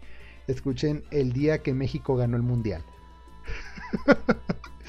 que es, es una, es una canción haciendo alusión a qué pasaría en México si algún día ganamos un- el Mundial de Fútbol. El día que México ganó. eh, perdón, yo tengo menos historia futbolística. ¿Ganó un mundial México? No, no, nu- eh, eh, bueno, la, la, la- la sub-18 sí, pero, Ah, pero, la, la- bueno. pero la selección grande, Fallé, fallé en mi tarea de Argentina. No sé No. cuántas copas tiene. Ninguna. Ni Argentina ni México. Bueno, Eh, México nada más. sí. El, el México nunca ha llegado al quinto partido. O sea, sale Ah, de la bueno. fase de grupos, pero el cuarto juego nunca lo ha ganado. Está bien. Y digo, el, el Tri sí es un emblema y todo eso, pero quiero recomendar bandas que no sean tan emblema. Claro. Está perfecto. Digo, todo esto que estoy diciendo es pre-noventas. Sí, sí, sí. Eh, Bueno, eh, por eso yo también traje los redondos y olvídate, pues, si no hablaría de Cerati. Sí, porque en, en- en los noventas fue como que ahora sí la oleada del rock en español mexicano y ahora sí con, con un sonido más, no estandarizado, pero más comercial. O sea, es algo que ya te, ya te lo podían vender, no era tan denso como todo lo experimental que estaban viviendo en los ochentas. Sí. En donde obviamente pues el, el, el parteaguas o lo fuerte fue Maná, que sus primeros dos discos fueron como que wow. O sea, prácticamente creo que del primer disco de Maná que se llama ¿Dónde jugarán los niños? eh, pues hace mucha crítica a esas cosas de cómo se está viviendo México. Para hacer Ujú. Maná, de que mucha gente lo reconoce como que cantan baladas de amor, Claro. sí, pues sí. Maná empezó haciendo rock protesta, podría decirse. Obviamente sí tenía sus canciones como Rayando el Sol, como El Muelle de San Blas, eh, pero aún así eh, Maná empezó a partirla. y, junto con Caifanes. Pero después de esto llegan yo- lo que yo creo que son dos bandas que sí hicieron un parteaguas para lo que seguiría del rock nacional, que es, como tú dijiste, Café Tacuba, Claro. que Café Tacuba llega y les dice, para hacer rock no tienes que ser rockero. Y entonces toda la gente así de, wow, ¿qué es esto? Ah, le explotó el cerebro a esa gente, se les zafó todos los tornillos. Sí, se oxidaron cuando- cuando, directamente. cuando los presentan, te dicen, mira, escuchen esta nueva banda de rock, Café Tacuba, y todos, wow. De hecho, yo recuerdo la primera canción de Café Tacuba que escuché y dije, "Eh, no, esto no suena a rock. ¿Qué es esto? Me, o sea, me gusta, me gusta, lo acepto, pero ¿qué es esto? No, Como igual es común que al principio digas, ¿qué mierda es esto que no te gusta? Y por ahí después, pensándolo, escuchándolo dos veces, o pasan ponerle tantos años y decís, no, mira, Es por ahí no está tan mal. El detalle que a la fecha yo, como fanático de la música, no sé distinguir qué patrón tiene Café, eh, Café Tacuba, es que ningún disco de ellos y ninguna canción de ellos suena a algo que ellos ya hayan hecho. Ah, mira, son como muy variados. siempre están, no quiero decir innovando, pero nunca están repitiendo lo que les pegó. Por ejemplo, Eres, nunca vas a encontrar una canción de Café Tacuba igual a Eres. ¿Cómo Claro. es esa canción? Quiero escuchar. Eres es, Cántala, es- cántala. es- es la balada. Eres lo que más quiero en este mundo, eso eres, esa. Ujú. Mi pensamiento más profundo también eres. Para mí es una, o sea, es una de mis canciones románticas favoritas. Eso. Y es, o sea, cuando vas al concierto de Café Tacuba, probablemente cierren con Eres, porque sí es, Claro. es boom. O sea, yo, yo los he visto varias veces en vivo y Es sí- hermoso, sí, sí, ¿no? sí- sí tienden a cambiar de eso y tienen mucha interacción con el público. Pero digo, por ejemplo, yo la primera canción que escuché de Café Tacuba se llama Ingrata, que es, Ah, sí, esa. podría ser catalogada como una canción de música regional mexicana, que no suena rock, está muy alegre y muy folclórica. Claro. Luego, si, si, si escuchas la de No me hubieras dejado esta noche, también eso parece... No quiero calificarla como tango, pero a mí me suena a eso. Puede tener influencias. Sí, e- ellos agarran muchas cosas de Latinoamérica y sonidos del... Sonidos, Claro. sonidos no tan comunes. A ver, acá, o sea, todo lo que es Latinoamérica, también el mundo, ¿no? Pero especialmente acá, es multiculturalismo a full. Eh, eso es obvio, obviamente sí, van a tener co- cosas de... Les digo, bueno, yo el, el- Está bárbaro. Para la gente que solo conozca a Café Tacuba de Eres para acá, les recomiendo que escuchen su primer Yo. disco, Re. Bueno, Re es considerado el mejor disco en la tú. historia del rock mexicano. a ver. Y prácticamente es, un disco, a mí me gusta mucho escuchar discos, y es un disco que nunca te saltas una canción. Dice que los temas más conocidos son, bueno, Eres, Cómo te extraño mi amor, La Ingrata, El baile y el salón, Uh, Las flores, y tienen todo, pero millones de guardados. O sea, son temas muy conocidos. Esa noche, Aprovechate, Quiero ver, Que no, Las batallas. Bueno, igual voy al primer disco y ya lo guardo. Y la, esa es una corriente que surgió ya casi a mediados de los noventas, muy fuerte. Y la otra, que, o sea, esta era más eh, artista haciendo arte. O sea, no, no, no, no, no te cantamos tanto en protesta, me enfocamos en, en generar música, en generar una propuesta diferente. Y no enfocarme en... Cosas más. Sí, sí. La trivialidad también entra con... Y luego está la contraparte de ellos, que es Ujú. Molotov. ¡Puto! Es de Que- madre, puto. Que Molotov entra Ah, como, decir, como decimos aquí, como decimos aquí en México, partiendo madres a quien se le ponga enfrente. Ellos, ellos no solo estaban en contra del gobierno, estaban en contra de las televisoras, estaban en contra del, del rock nacional, estaban en contra de lo que se les pusiera enfrente. Y su primer, Es más, si veían un perro enfrente haciendo el baño, ya estaban en contra de eso. Eh, con, con- con- con decirte que ahorita te dije que a principios de los noventas el boom fue Caifanes y Maná, y Maná su disco emblema es Donde jugarán los niños. Molotov, su primer disco se llama Donde jugarán las niñas, con una imagen, Ah, con una imagen súper provocativa de una colegiala bajándose el calzón detrás de un carro. Y obviamente ese disco fue súper ultra censuradísimo. Sí, Bueno, y digo disco porque en aquel entonces yo lo conseguí en cassette. Entonces, claro, sí. eh, era, o sea, yo recuerdo que cuando salió Molotov, escuchaba a madres de familia cuando yo estaba en, en- primaria eh, diciendo, no, no, no, no, no, no dejes que escuchen eso. Son, son malos, son, son gente loca. Y obviamente por morbo dices, yo quiero escucharlo. Claro. Afortunadamente pude conseguirlo y obviamente el, el- la canción emblema del rock mexicano es Gimme the Power, tirándole basura al, al gobierno este que dije que estuvo 70 años y que ya estaban en, ese- the en- en- power. en esa época del 90, es como que ya, ya fue el colmo.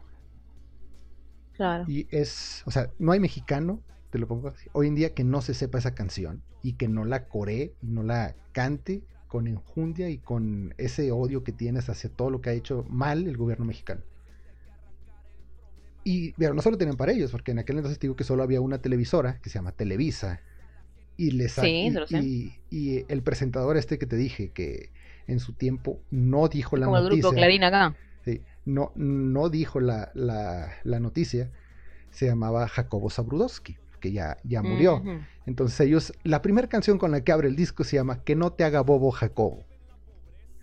Ah, Y, y, y- y sin censura, o sea, e- e- ellos no, no, no te decían, ah, no, es que hay otro Jacobo. No, o sea, literalmente escuchas la canción y sabes de quién están hablando.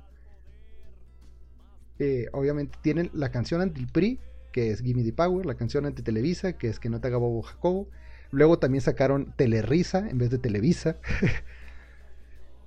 y Puto, que todo el mundo sabe quién es, y ellos la sacaban porque ellos cuentan que cuando ellos empezaron a tocar, pues mucha gente no estaba bien visto que ellos dijeran groserías en sus canciones.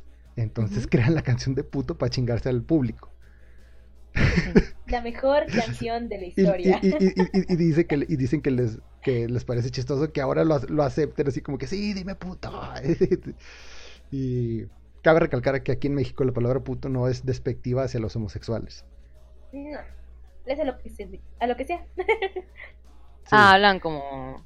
O sea, le pueden decir puto a cualquiera sí, una conversación así con un amigo. Eh, puto, así. sí. ¿De cariño? Sí, o, o cuando te dan una referencia, por ejemplo, a mí me ha tocado en varios conciertos, que dicen, eh, güey, ¿tú conoces a ese puto? Y yo, sí, Ah. Claro, sí, acá, por ejemplo, el- como el pensamiento que tienen de- del boludo, ¿no? Que no se usa despectivo, se usa como che, boludo, así. Mm, No, Nada. de hecho acá mm, el boludo de ustedes sería güey con nosotros. Claro, sí, Más sí. allá del puto. Sí, sí. Y digo, esas son como que las, las, las dos bandas noventeras, ¡pum!, que, que agarraron el estandarte del rock y dijeron, esto es la propuesta, o sea, es el ejemplo noventero de qué se escuchaba en México. Ya después, obviamente, para la gente que esté más, que, que- que quiera ahondar más de esto, está ah, Resorte, que si era una banda siguiendo la corriente new metal, pero no era new metal, era rock todavía, todavía no era tan pesado. Y, Sí. y, pues canciones emblemas como ah, Quiero Rock, eh, Alcohol, son, de hecho, ah, eh, siguen vigentes, todas tocan ahora. Y, y son como que, wow, va a venir Resorte. Que yo ya los he escuchado como 10 veces. Ya no hace falta que vengan a mi casa a tocar. Claro. Eh, Bueno, es también lo que comentaba yo hoy hace un ratito, antes de, de grabar. De las de las bandas como Lucas Sativa, viste ahora. Para los que no saben, es una de las bandas de rock que, que está pegando un poco últimamente. Si bien a mí personalmente no me gusta. eh, bueno, como que parece in- interesante que, la cantante sea mujer, cosa que ahora está surgiendo mucho más. Pero si tengo que recomendar una artista femenina ahora de rock, si se puede decir, es Marilina Bertoldi, que es la hermana de la cantante de Lucas Sativa, la hermana menor. Pero es buenísima la música que hace, es como... Es como una sí, especie de rock con, con pop, pero con... No sé, la mina es también, estudió, se nota que estudió bastante música y le pone mucha onda también. En fin. aquí nomás bandas noventeras para que la gente diga, "Ay, no sabes de música. Estoy diciendo contextos, eh, o sea, no, no puedo hacer, o sea, no puedo hablarte de todas las bandas que conozco de los noventas que me gustan del rock mexicano. Claro. Pero, por ejemplo, una Sí, de sí, las, para, a mí es que me ha tocado gente que dicen, no, pero es que en los noventas lo que estaba pegando era el grunge y México no sacó nada. Y yo así de, ¿has escuchado a Guillotina? Que fue como que la, la banda precursora del grunge en México. Y realmente es muy, muy buena. Y te, y te digo por qué es buena. Porque tiene ese sonido a Pearl Jam. Ah, mira. Sí, está buena son. Pearl Jam. Pero obviamente en español. Claro. Y luego, es que nosotros nunca tuvimos hard rock. ¿Y Coda qué es? Coda también es el máximo exponente del hard rock mexicano. Y su canción emblema es una power ballad que se llama Aún te amo. Que también no puede faltar en ninguna boda o en ninguna borrachera cuando alguien esté dolido. Ah, mira. Bueno, todos los datos, o sea, mucho, mucho aporte, ¿viste? Está bueno.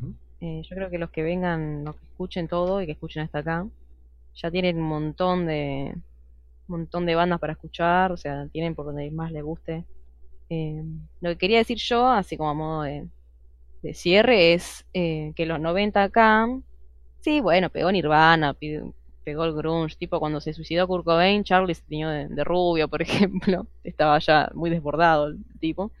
Em, pero acá pegó muchísimo el pop, bueno, por eso también hoy mencionamos a Miranda, por ejemplo, pero no mencionamos a Babasónicos, Es que me parece como terrible banda, popera también, eh, es como rara la música, pero es muy buena banda. Y te metes y Eh, pero bueno, sí, también, si quieren, tienen un poco más de, de afinidad con el pop y eso, escuchen Babasónicos. ¿Y qué te parece si antes, antes, antes de cerrar todo esto, y no porque sea menos importante, sino porque sí requieren su espacio por aparte, porque no es tan común eh, el aporte de las mujeres en el rock? Tú ya nos diste uno, pero sí, supongo que debe haber, digo, yo, yo no conozco tanto el, el rock argentino, Sí. pero debe de haber más. O sea, si la gente tiene ese gusto, porque a mí me ha tocado gente que, por ejemplo, en, en el metal, solo les gusta el metal cuando la vocalista es mujer. Le- les gusta ese sonido que aporta. Y en el rock Bueno, pasa Nightwish. La de Nightwish no está, está casada con un argentino, ¿no? Vive acá. ¿Cuál de todas? Eh, Tarja es, creo. Ah, sí. ¿no? Entonces sí, sí podemos continuar con la plática, porque la, la otra no es Nightwish, es Popwish. Ah, bueno, no, yo mucha, no tengo mucha idea. No, pero Conozco sí, Tarja- temas, pero sí sé que ella está, Tarja está es- casada, vive acá. Y es, es de mis bandos favoritos de, de metal femenino, podría decirse. Ah, mira. Eh, Nightwish con Tarja. Sí, sí, bueno, no sé, hoy te mencionaba eh, a Fabiana Cantilo, que ella estaba en una banda que se llama Los Twists, que es una de las primeras también que surge. eh, que estuvo, anduvo ahí con, tanto con Charlie como con Fito Páez. Eh, después fue solista, tiene un tema que es Mi Enfermedad, que es el tema más conocido. Eh, no escucho mucho, no soy muy consumidora de Fabiana Cantilo, pero es una figura que banco, si bien ahora pobre está como... La escuchás hablar y te da como cosita porque la mina tuvo muchos problemas con las drogas, todo, y ahora como que está muy de vuelta, está como muy pasada. Pero bueno, la, banco como figura. Y después sí, como mm, no hay mucho para decir, eh, si bien hay un montón de figuras, como era una... El rock era una escena mu- mucho más ligada a los hombres, históricamente, no solo en Argentina, sino en todos lados. Como que se va dando muy de a poco, muy paulatinamente. Y bueno, yo sí tengo que dejar algo eh, en esta conversación es que escuchen a Marilina por ahí. Se- entiendo que su música no es del agrado de toda la gente porque por ahí te gusta algo muy heavy y Marilina nada que ver. O sea, Marilina tiene como mucha inspiración de Cerati tipo Bocanada. Hay un tema que se llama Malabares, que también es lentísimo y tiene un... El videoclip es claramente inspirado en Bocanada, porque está ella en un fondo azul fumando. Onda, es la tapa de Bocanada. Y nada, o sea, me, me parece una... está bueno bancar. Eh, ahora que estuvo Lola Palusa hace poco, estuvo ella tocando. Que me, me- encanta que, estas artistas crezcan y, y puedan eh, manifestar sus. Bueno, que nada, que sus ideas, su, su concepto. Y nada, eso lo celebro. yo. Después, para, para cerrar, diría que escuchen. Sí, Malabares o algún tema de los nuevos, del disco nuevo que es Racat uno de los temas que más me gusta. Eso. Y yo tengo unas recomendaciones que sí, también aquí en México no es tan común que una mujer cante rock, o sea, ícono del rock, porque pues, hay- hay, muchos hombres. Sí. Pero aquí sí hay un partaguas que quiero decir, porque mucha gente se va a lo fácil de que dicen, ah, rock mujeres, Alejandra Guzmán y Gloria Trevi. Ay, Gloria Trevi la amo. Y, y- Bueno, por el tema de me solté el cabello, me vestí de reina, ¿no? Obviamente. Sí, y, y- y nosotros así de, bueno, yo más que nada es, ok, te la compro. Porque, por ejemplo, Alejandra Guzmán, su papá cantaba el rock que te digo en los 60 que era traducido al español. Entonces, obviamente, si su papá cantaba rock, su hija va a cantar rock, ¿verdad? Ay, sí, lo mismo que están haciendo con el pobre hijo de Cerati. El, Que lo dejen el- en paz. el detalle es que ella siempre fue, es un pop. Es que el, el problema de Alejandra Guzmán es que tiene la, la voz grave, suena, Claro. suena ronca, pero nunca ha tenido una banda de rock. O sea, ella siempre ha cantado pop, pero suena agresivo. Y Gloria Trevi sí era muy rebelde y sí llegó a tener su banda, pero es más rock pop. O sea, sí sigue siendo pop, pero es rock pop. Claro, sí, medio pop. Y, sí. y el, el detalle que yo tengo con ellas es que sí está bien que las tengas como referentes, pero opacan a, a- a artistas de una calidad realmente impresionante. Que, que a mí me sorprende que hay fecha, que hay gente ya grande que dice conocer de la música y ni siquiera haya escuchado hablar de ellos. Por ejemplo, una de ellas que te recomiendo y siento que sí te va a gustar por la propuesta que tiene, es también de este movimiento que te digo, viene saliendo de los 70s, pero ya enfocada en cantar en español. Se Ajá. llama Cecilia Toussaint. Cecilia Toussaint, Toussaint. con doble S. Mm. Eh, ella principalmente estuvo en una banda que se llamaba La Nopalera, pero eh, te recomiendo una canción de ella que se llama La Primera Calle de la Soledad. La primera que llegué. Es Eso Spotify. wow, o sea, realmente es, es, qué talento. O sea, ahí es donde di- dices cómo, eh, obviamente son estudiosas y, y virtuosas y súper talentosas. Y Cecilia Toussaint sí siento que es una de esas artistas que no han tenido el reconocimiento que deberían. Claro. Luego está. Nina Galindo y Baby Batis, que son más o menos de la misma camada, o sea, del mismo grupito que salió. Baby Batis Sí. te hablo que es frontera totalmente con, est- con Estados Unidos. Es, es como se llama un exponente del, del rock and roll, podría decirse así. Es muy rock and Sí. rollera, pero en español. Y, y como líder de su banda.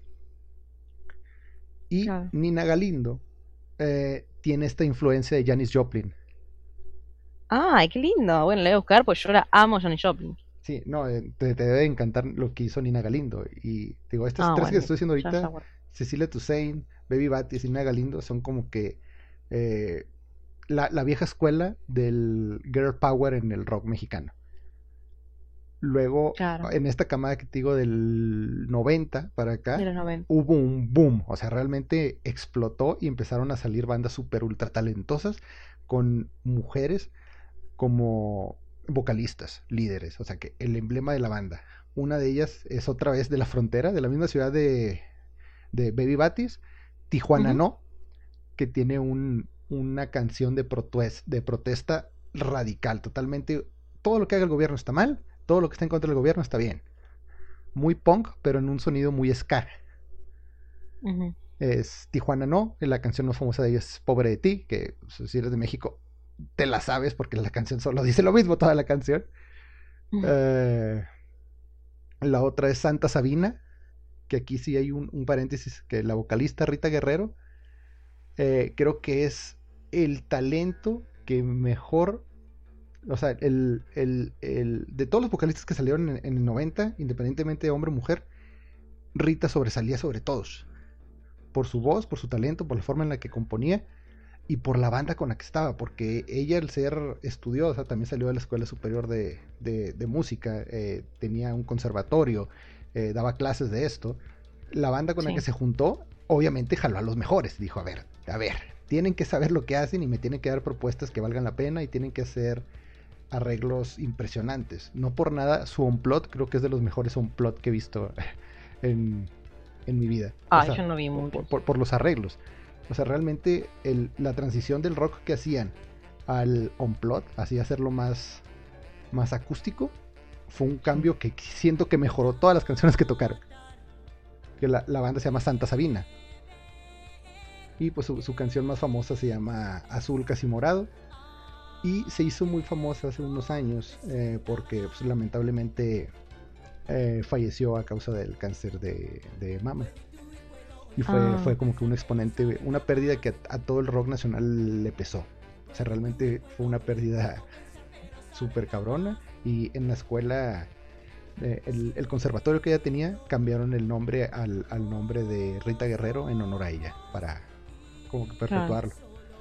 Y pues saliendo de ahí, sale ya esto es más entrando a los 2000, que son las ultrasónicas, Ruido Rosa, Julieta Venegas, Natalia Lafourcade y Porcelana. Julieta Venegas. Bueno, Julieta Venegas eh, protagoniza el documental sobre Charlie de National Geographic. Hicieron un documental de BIOS de Cerati y uno de Charlie. El de Charlie lo está Julieta Venegas. Fue a la casa de él, todo. El- el- en México el problema con Julieta Venegas es que empezó muy rockera y después de que tuvo éxito comercial, podría decirse, eh, prácticamente Sí. se, se atribuye a que una de sus canciones fue usada en un comercial de Pepsi. A partir de ahí toda la gente dijo, no, ya, esto no es rock, esto no sé qué. Y, y, y sí hubo como que un desprecio hacia ella de, de "Eh, no, Julieta Venegas, no. Y Yo no desconozco más que Limón y Sal. sí, de hecho, de Limón y me Sal llamó la atención que esté ahí. Sí, es que Julieta Venegas antes, o sea, si escuchas eh, Limón y Sal es 2000 para acá. eh, Sí. Y Julieta Venegas del 2000 atrás, o sea, 90. Wow, o sea, esto es, es una Alanis Morissette, podría decirse.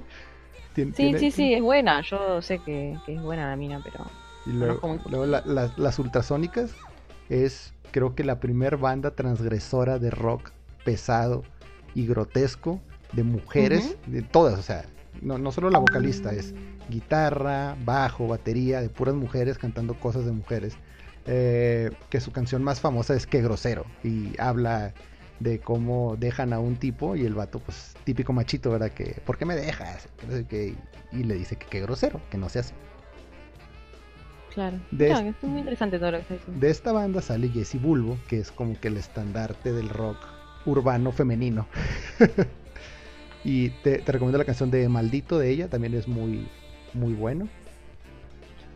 Y pues ya para, para, para, para cerrar y dar un punto para toda la gente que está en contra de Natalia Lafourcade, es también, así como te dije que Rita Guerrero fue como que un talento que rara vez se da, actualmente nosotros tenemos a Natalia Lafourcade, es alguien que yo he estado eh, viendo sus entrevistas, sus, ¡Ey! Acá la escuchan un montón. su- sus Natalia colaboraciones. Lafourcade. ¿Qué onda? En, en México la odian, Y es como una especie de Nati Peluso, ponele. mm, más o menos. Pero O estoy flasheando. pa- para la gente que, no se- que, que quiera darle una oportunidad de nuevo a Natalia Lafourcade, les recomiendo que escuchen un podcast que se llama Habitat, en el cual entrevistan a Natalia Lafourcade y ella cuenta cómo fue su acercamiento hacia la música. O Bueno, sea, y ojito que es como. Es mucho más joven esta que te digo yo, pero. Pero Rosalía eh, es mucho más joven que esta chica, la Furcade. Pero también la detestan en España. O sea, hay que ver ahí onda. Qué sé yo, hay como un prejuicio muy enorme también. No escuché a la Furcade, por ahí me gusta, por ahí no, pero. Pero es el- re típico eso que las odien, porque sí, ¿viste? Es que Natalia Lafourcade siempre ha sido, así como Botellita de Jerez y Café Tacuba, experimental. O sea, todos los discos que ha sacado han ido probando sonidos hasta llegar al de, te recomiendo que escuches desde la raíz. Creo que es la cúspide del talento musical que tiene el Natalia Lafourcade actualmente. Todavía le falta sacar más cosas, obviamente. Pero si escuchas sus primeros trabajos hasta, hasta desde la raíz, wow. Y eh, digo, a, a mí yo sí tenía ese concepto como que, ay, otra vez Natalia, ay, sí, Natalia haciendo esto, ay, otra vez Sí. haciendo cosas. Pero luego escuché su podcast y vi su historia y dije, oye, es Te cierto. como otra. Sí, o sea, Está buenísimo eso, me encanta. Me encanta cuando nos cierran el culo, cuando nos cambian completamente el- la concepción que tenemos sobre algo, ¿no? Y más, buenísimo. y más porque es, o sea, ya escuchando el, el podcast y, y explicándole que le pregunta al entrevistador, oye, pero ¿por qué suena tan experimental toda tu música? Y la respuesta es sencilla, es que yo no sé música. Yo agarro el instrumento y pruebo, y pruebo otra cosa, y voy haciendo mis sonidos en la cabeza y voy tratando de asemejarlos a lo que la gente me puede dar con los que trabajo. Sí. Y entonces yo dije, wow. Y luego ya también ya después explica que como después del tercer disco dijo, bueno, ya me voy a poner a estudiar música para poder Ya, ya me dejo de joder. para poder Sí. perfeccionar esto y se nota, se nota, o sea, los primeros tres discos a los siguientes son buenos todos, porque hasta eso no ha tenido un disco malo y, y no, no, no ha tenido un sencillo malo, pero sí es, o sea, lo que me gusta de ella es que se, se apega a su estilo y se apega a sus creencias y saca lo que realmente siente que debe sacar y nunca ha sacado un hit comercial porque sabe que pega. Claro. Y, y- Igual yo con esa gente que, que saca hits comerciales porque pegan, o sea, no tengo ningún drama. O sea, no soy tan del... eh, pero sí, entiendo lo que vas. Igual recién me metí a buscarla en Spotify y me aparece en recomendaciones, bueno, Ju- Julieta Venegas y me aparece otra artista que es chilena, que el otro día me la recomendaron, se llama Mon Laferte, o Laferte creo, se pronuncia. Eh, también eh, conocí a una chica que estudia música y estaba cantando un tema y digo, ¿qué, che, qué estás cantando? Porque está bárbaro, está lindo el tema, ¿lo hiciste vos? Me dice, no, de una chica eh, chilena, Mon Laferte. Mira, se ve que debe ser de esa onda, así que si es de esa onda, me, me va a gustar. De hecho, se, se- eh, hay un meme de que es Natalia Lafourcade y las versiones de Natalia Lafourcade. Que, por ejemplo, Natalia, Natalia Lafourcade es muy folclórica. Habla de muchas Claro. cosas folclóricas. Luego está Carla Sí. Morrison, que dicen que es Natalia Lafourcade deprimida. Luego- Ah, sí, acá también aparece. Como la, la versión Lana del Rey. Sí, luego dice la versión rockera de Natalia Lafourcade, Julieta Venegas. Y Luego la, la versión chilena de Natalia Lafourcade es Mon Laferte. Y, y así empiezan a sacar. Ah, y luego la, la versión fresa y pop de, de, de Natalia Lafourcade es Jimena Sariñana. Que, ojo, no tengo nada en contra de Jimena Sariñana, pero, pero, pero casi todo su éxito se ha basado en colaboraciones. Y a mí me gustaría ver Ah. algo que ella proponga. Ya cuando ella proponga, podría ar- armarme un criterio propio. Sí, acá también hay figuras pop que, que por ahí a mí mucho no me gustan, pero, pero bueno, algunas cosas les concedo. em, no sé si conocés que ahora es todo, el en todo el mundo la escuchan, no puedo creerlo. Y ya- igual ya me está, me estoy yendo del rock y me fui al pop. Pero, ¿viste Lali Espósito? ¿La conoces? Pero Bueno. es, o sea, Ella es pop, ¿viste? Pero, pero salió de, novelas, salió de novelas de, de- de televisión, de- cuando yo la miraba cuando era chiquita. Jimena Sariñana es artista de cine. Claro, bueno, yo también, acá también hay una artista, Natalia Oreiro. Ella era actriz y se fue ahora en Rusia, entonces ahí la aman a Natalia Oreiro. Es increíble. O sea, en todo el mundo nos conocen por Messi o por Maradona, pero vas a Rusia o a Ucrania y si soy argentina, dicen Natalia Oreiro. Onda, Natalia Oreiro, aparte de decir, va, que yo la conozco por las novelas, pero la mina se hizo reconocida y era actriz. Pero bueno, todo un- De hecho, eh, eh, con Natalia, fuera de Desde la Raíz, que realmente es una muy buena canción y un tremendo disco, creo que, el- o sea, ya haciendo recuento de que cuando salió esta canción, todos dijimos, ah, está pegajosa y todo, jaja, sí, uh. Pero ahora que lo escuchas ya tiempo después, dices, oye, pues, realmente, realmente tiene más allá de, de que sea una canción pegajosa, que se llama Claro. En el 2000. Y te digo que salió esto como Ah, en el acá aparece. 2002. Pero to- to- todo lo que dice la canción realmente es como que, puf, puf, wow. Mira, bueno, me voy con este, me voy con un montón de información súper interesante y la verdad que contenta porque, porque eso es lo que más me gusta. Me gusta mucho hablar con, una cosa es hablar con gente de acá que tiene mucho conocimiento y bueno, pero, pero dentro de todo vos sabés que conoces Spinetta, conoces Cerati, conoces, pero otra cosa es hablar con alguien de otro país que te puede dar su perspectiva y compartir su subjetividad. Eso me parece lo más, lo más enriquecedor de todo. Mire, De hecho, yo también tengo aquí mis apuntes y obviamente pues, por reescuchar esto y, y darle la oportunidad a los discos, porque digo, a mí lo que me gusta es cuando me recomiendan un artista, es que me recomienden un disco del artista para, para poder eh, disfrutarlo y, y tener como que el, el trabajo completo, porque una canción es una parte de un trabajo. Sí, Y, o, Sí, o- de una trayectoria o de un movi- o de un movimiento. Entonces sí, Sí. sí, yo, yo sí soy de consumir álbums completos. Por eso cuando, Claro. cuando me llegan a escuchar de que no me gusta una banda, es no, no quiere decir que no tengan canciones buenas, sino que no tienen álbums que me llenen. claro. Bueno, por ahí, si tenés tiempo al pedo, como decimos acá, y querés, escuchate Octubre o escuchate Gulp, que es el primer álbum de, de Los Redondos. Eh, o si no, por ahí, de Suru Girán, cualquiera, cualquiera de los. De, no sé, tenés para elegir. Y eso Pero es y ahí me comentás. O si querés que te comente de otras cosas. A mí me gustaría mucho, o sea, que, que si tienen que sacar algo que yo de lo que no traje, que sea Virus. Virus, porque me, me, me encanta. Parece como una música. Me gustó porque en ese momento, como había todo, uh, resistencia, uh, bueno, usemos alegoría, como para que no se den cuenta que estamos hablando de esto. Bueno, Virus no tuvo que ni siquiera rebuscársela, onda. Ya escuchándolo, es como decís, claro.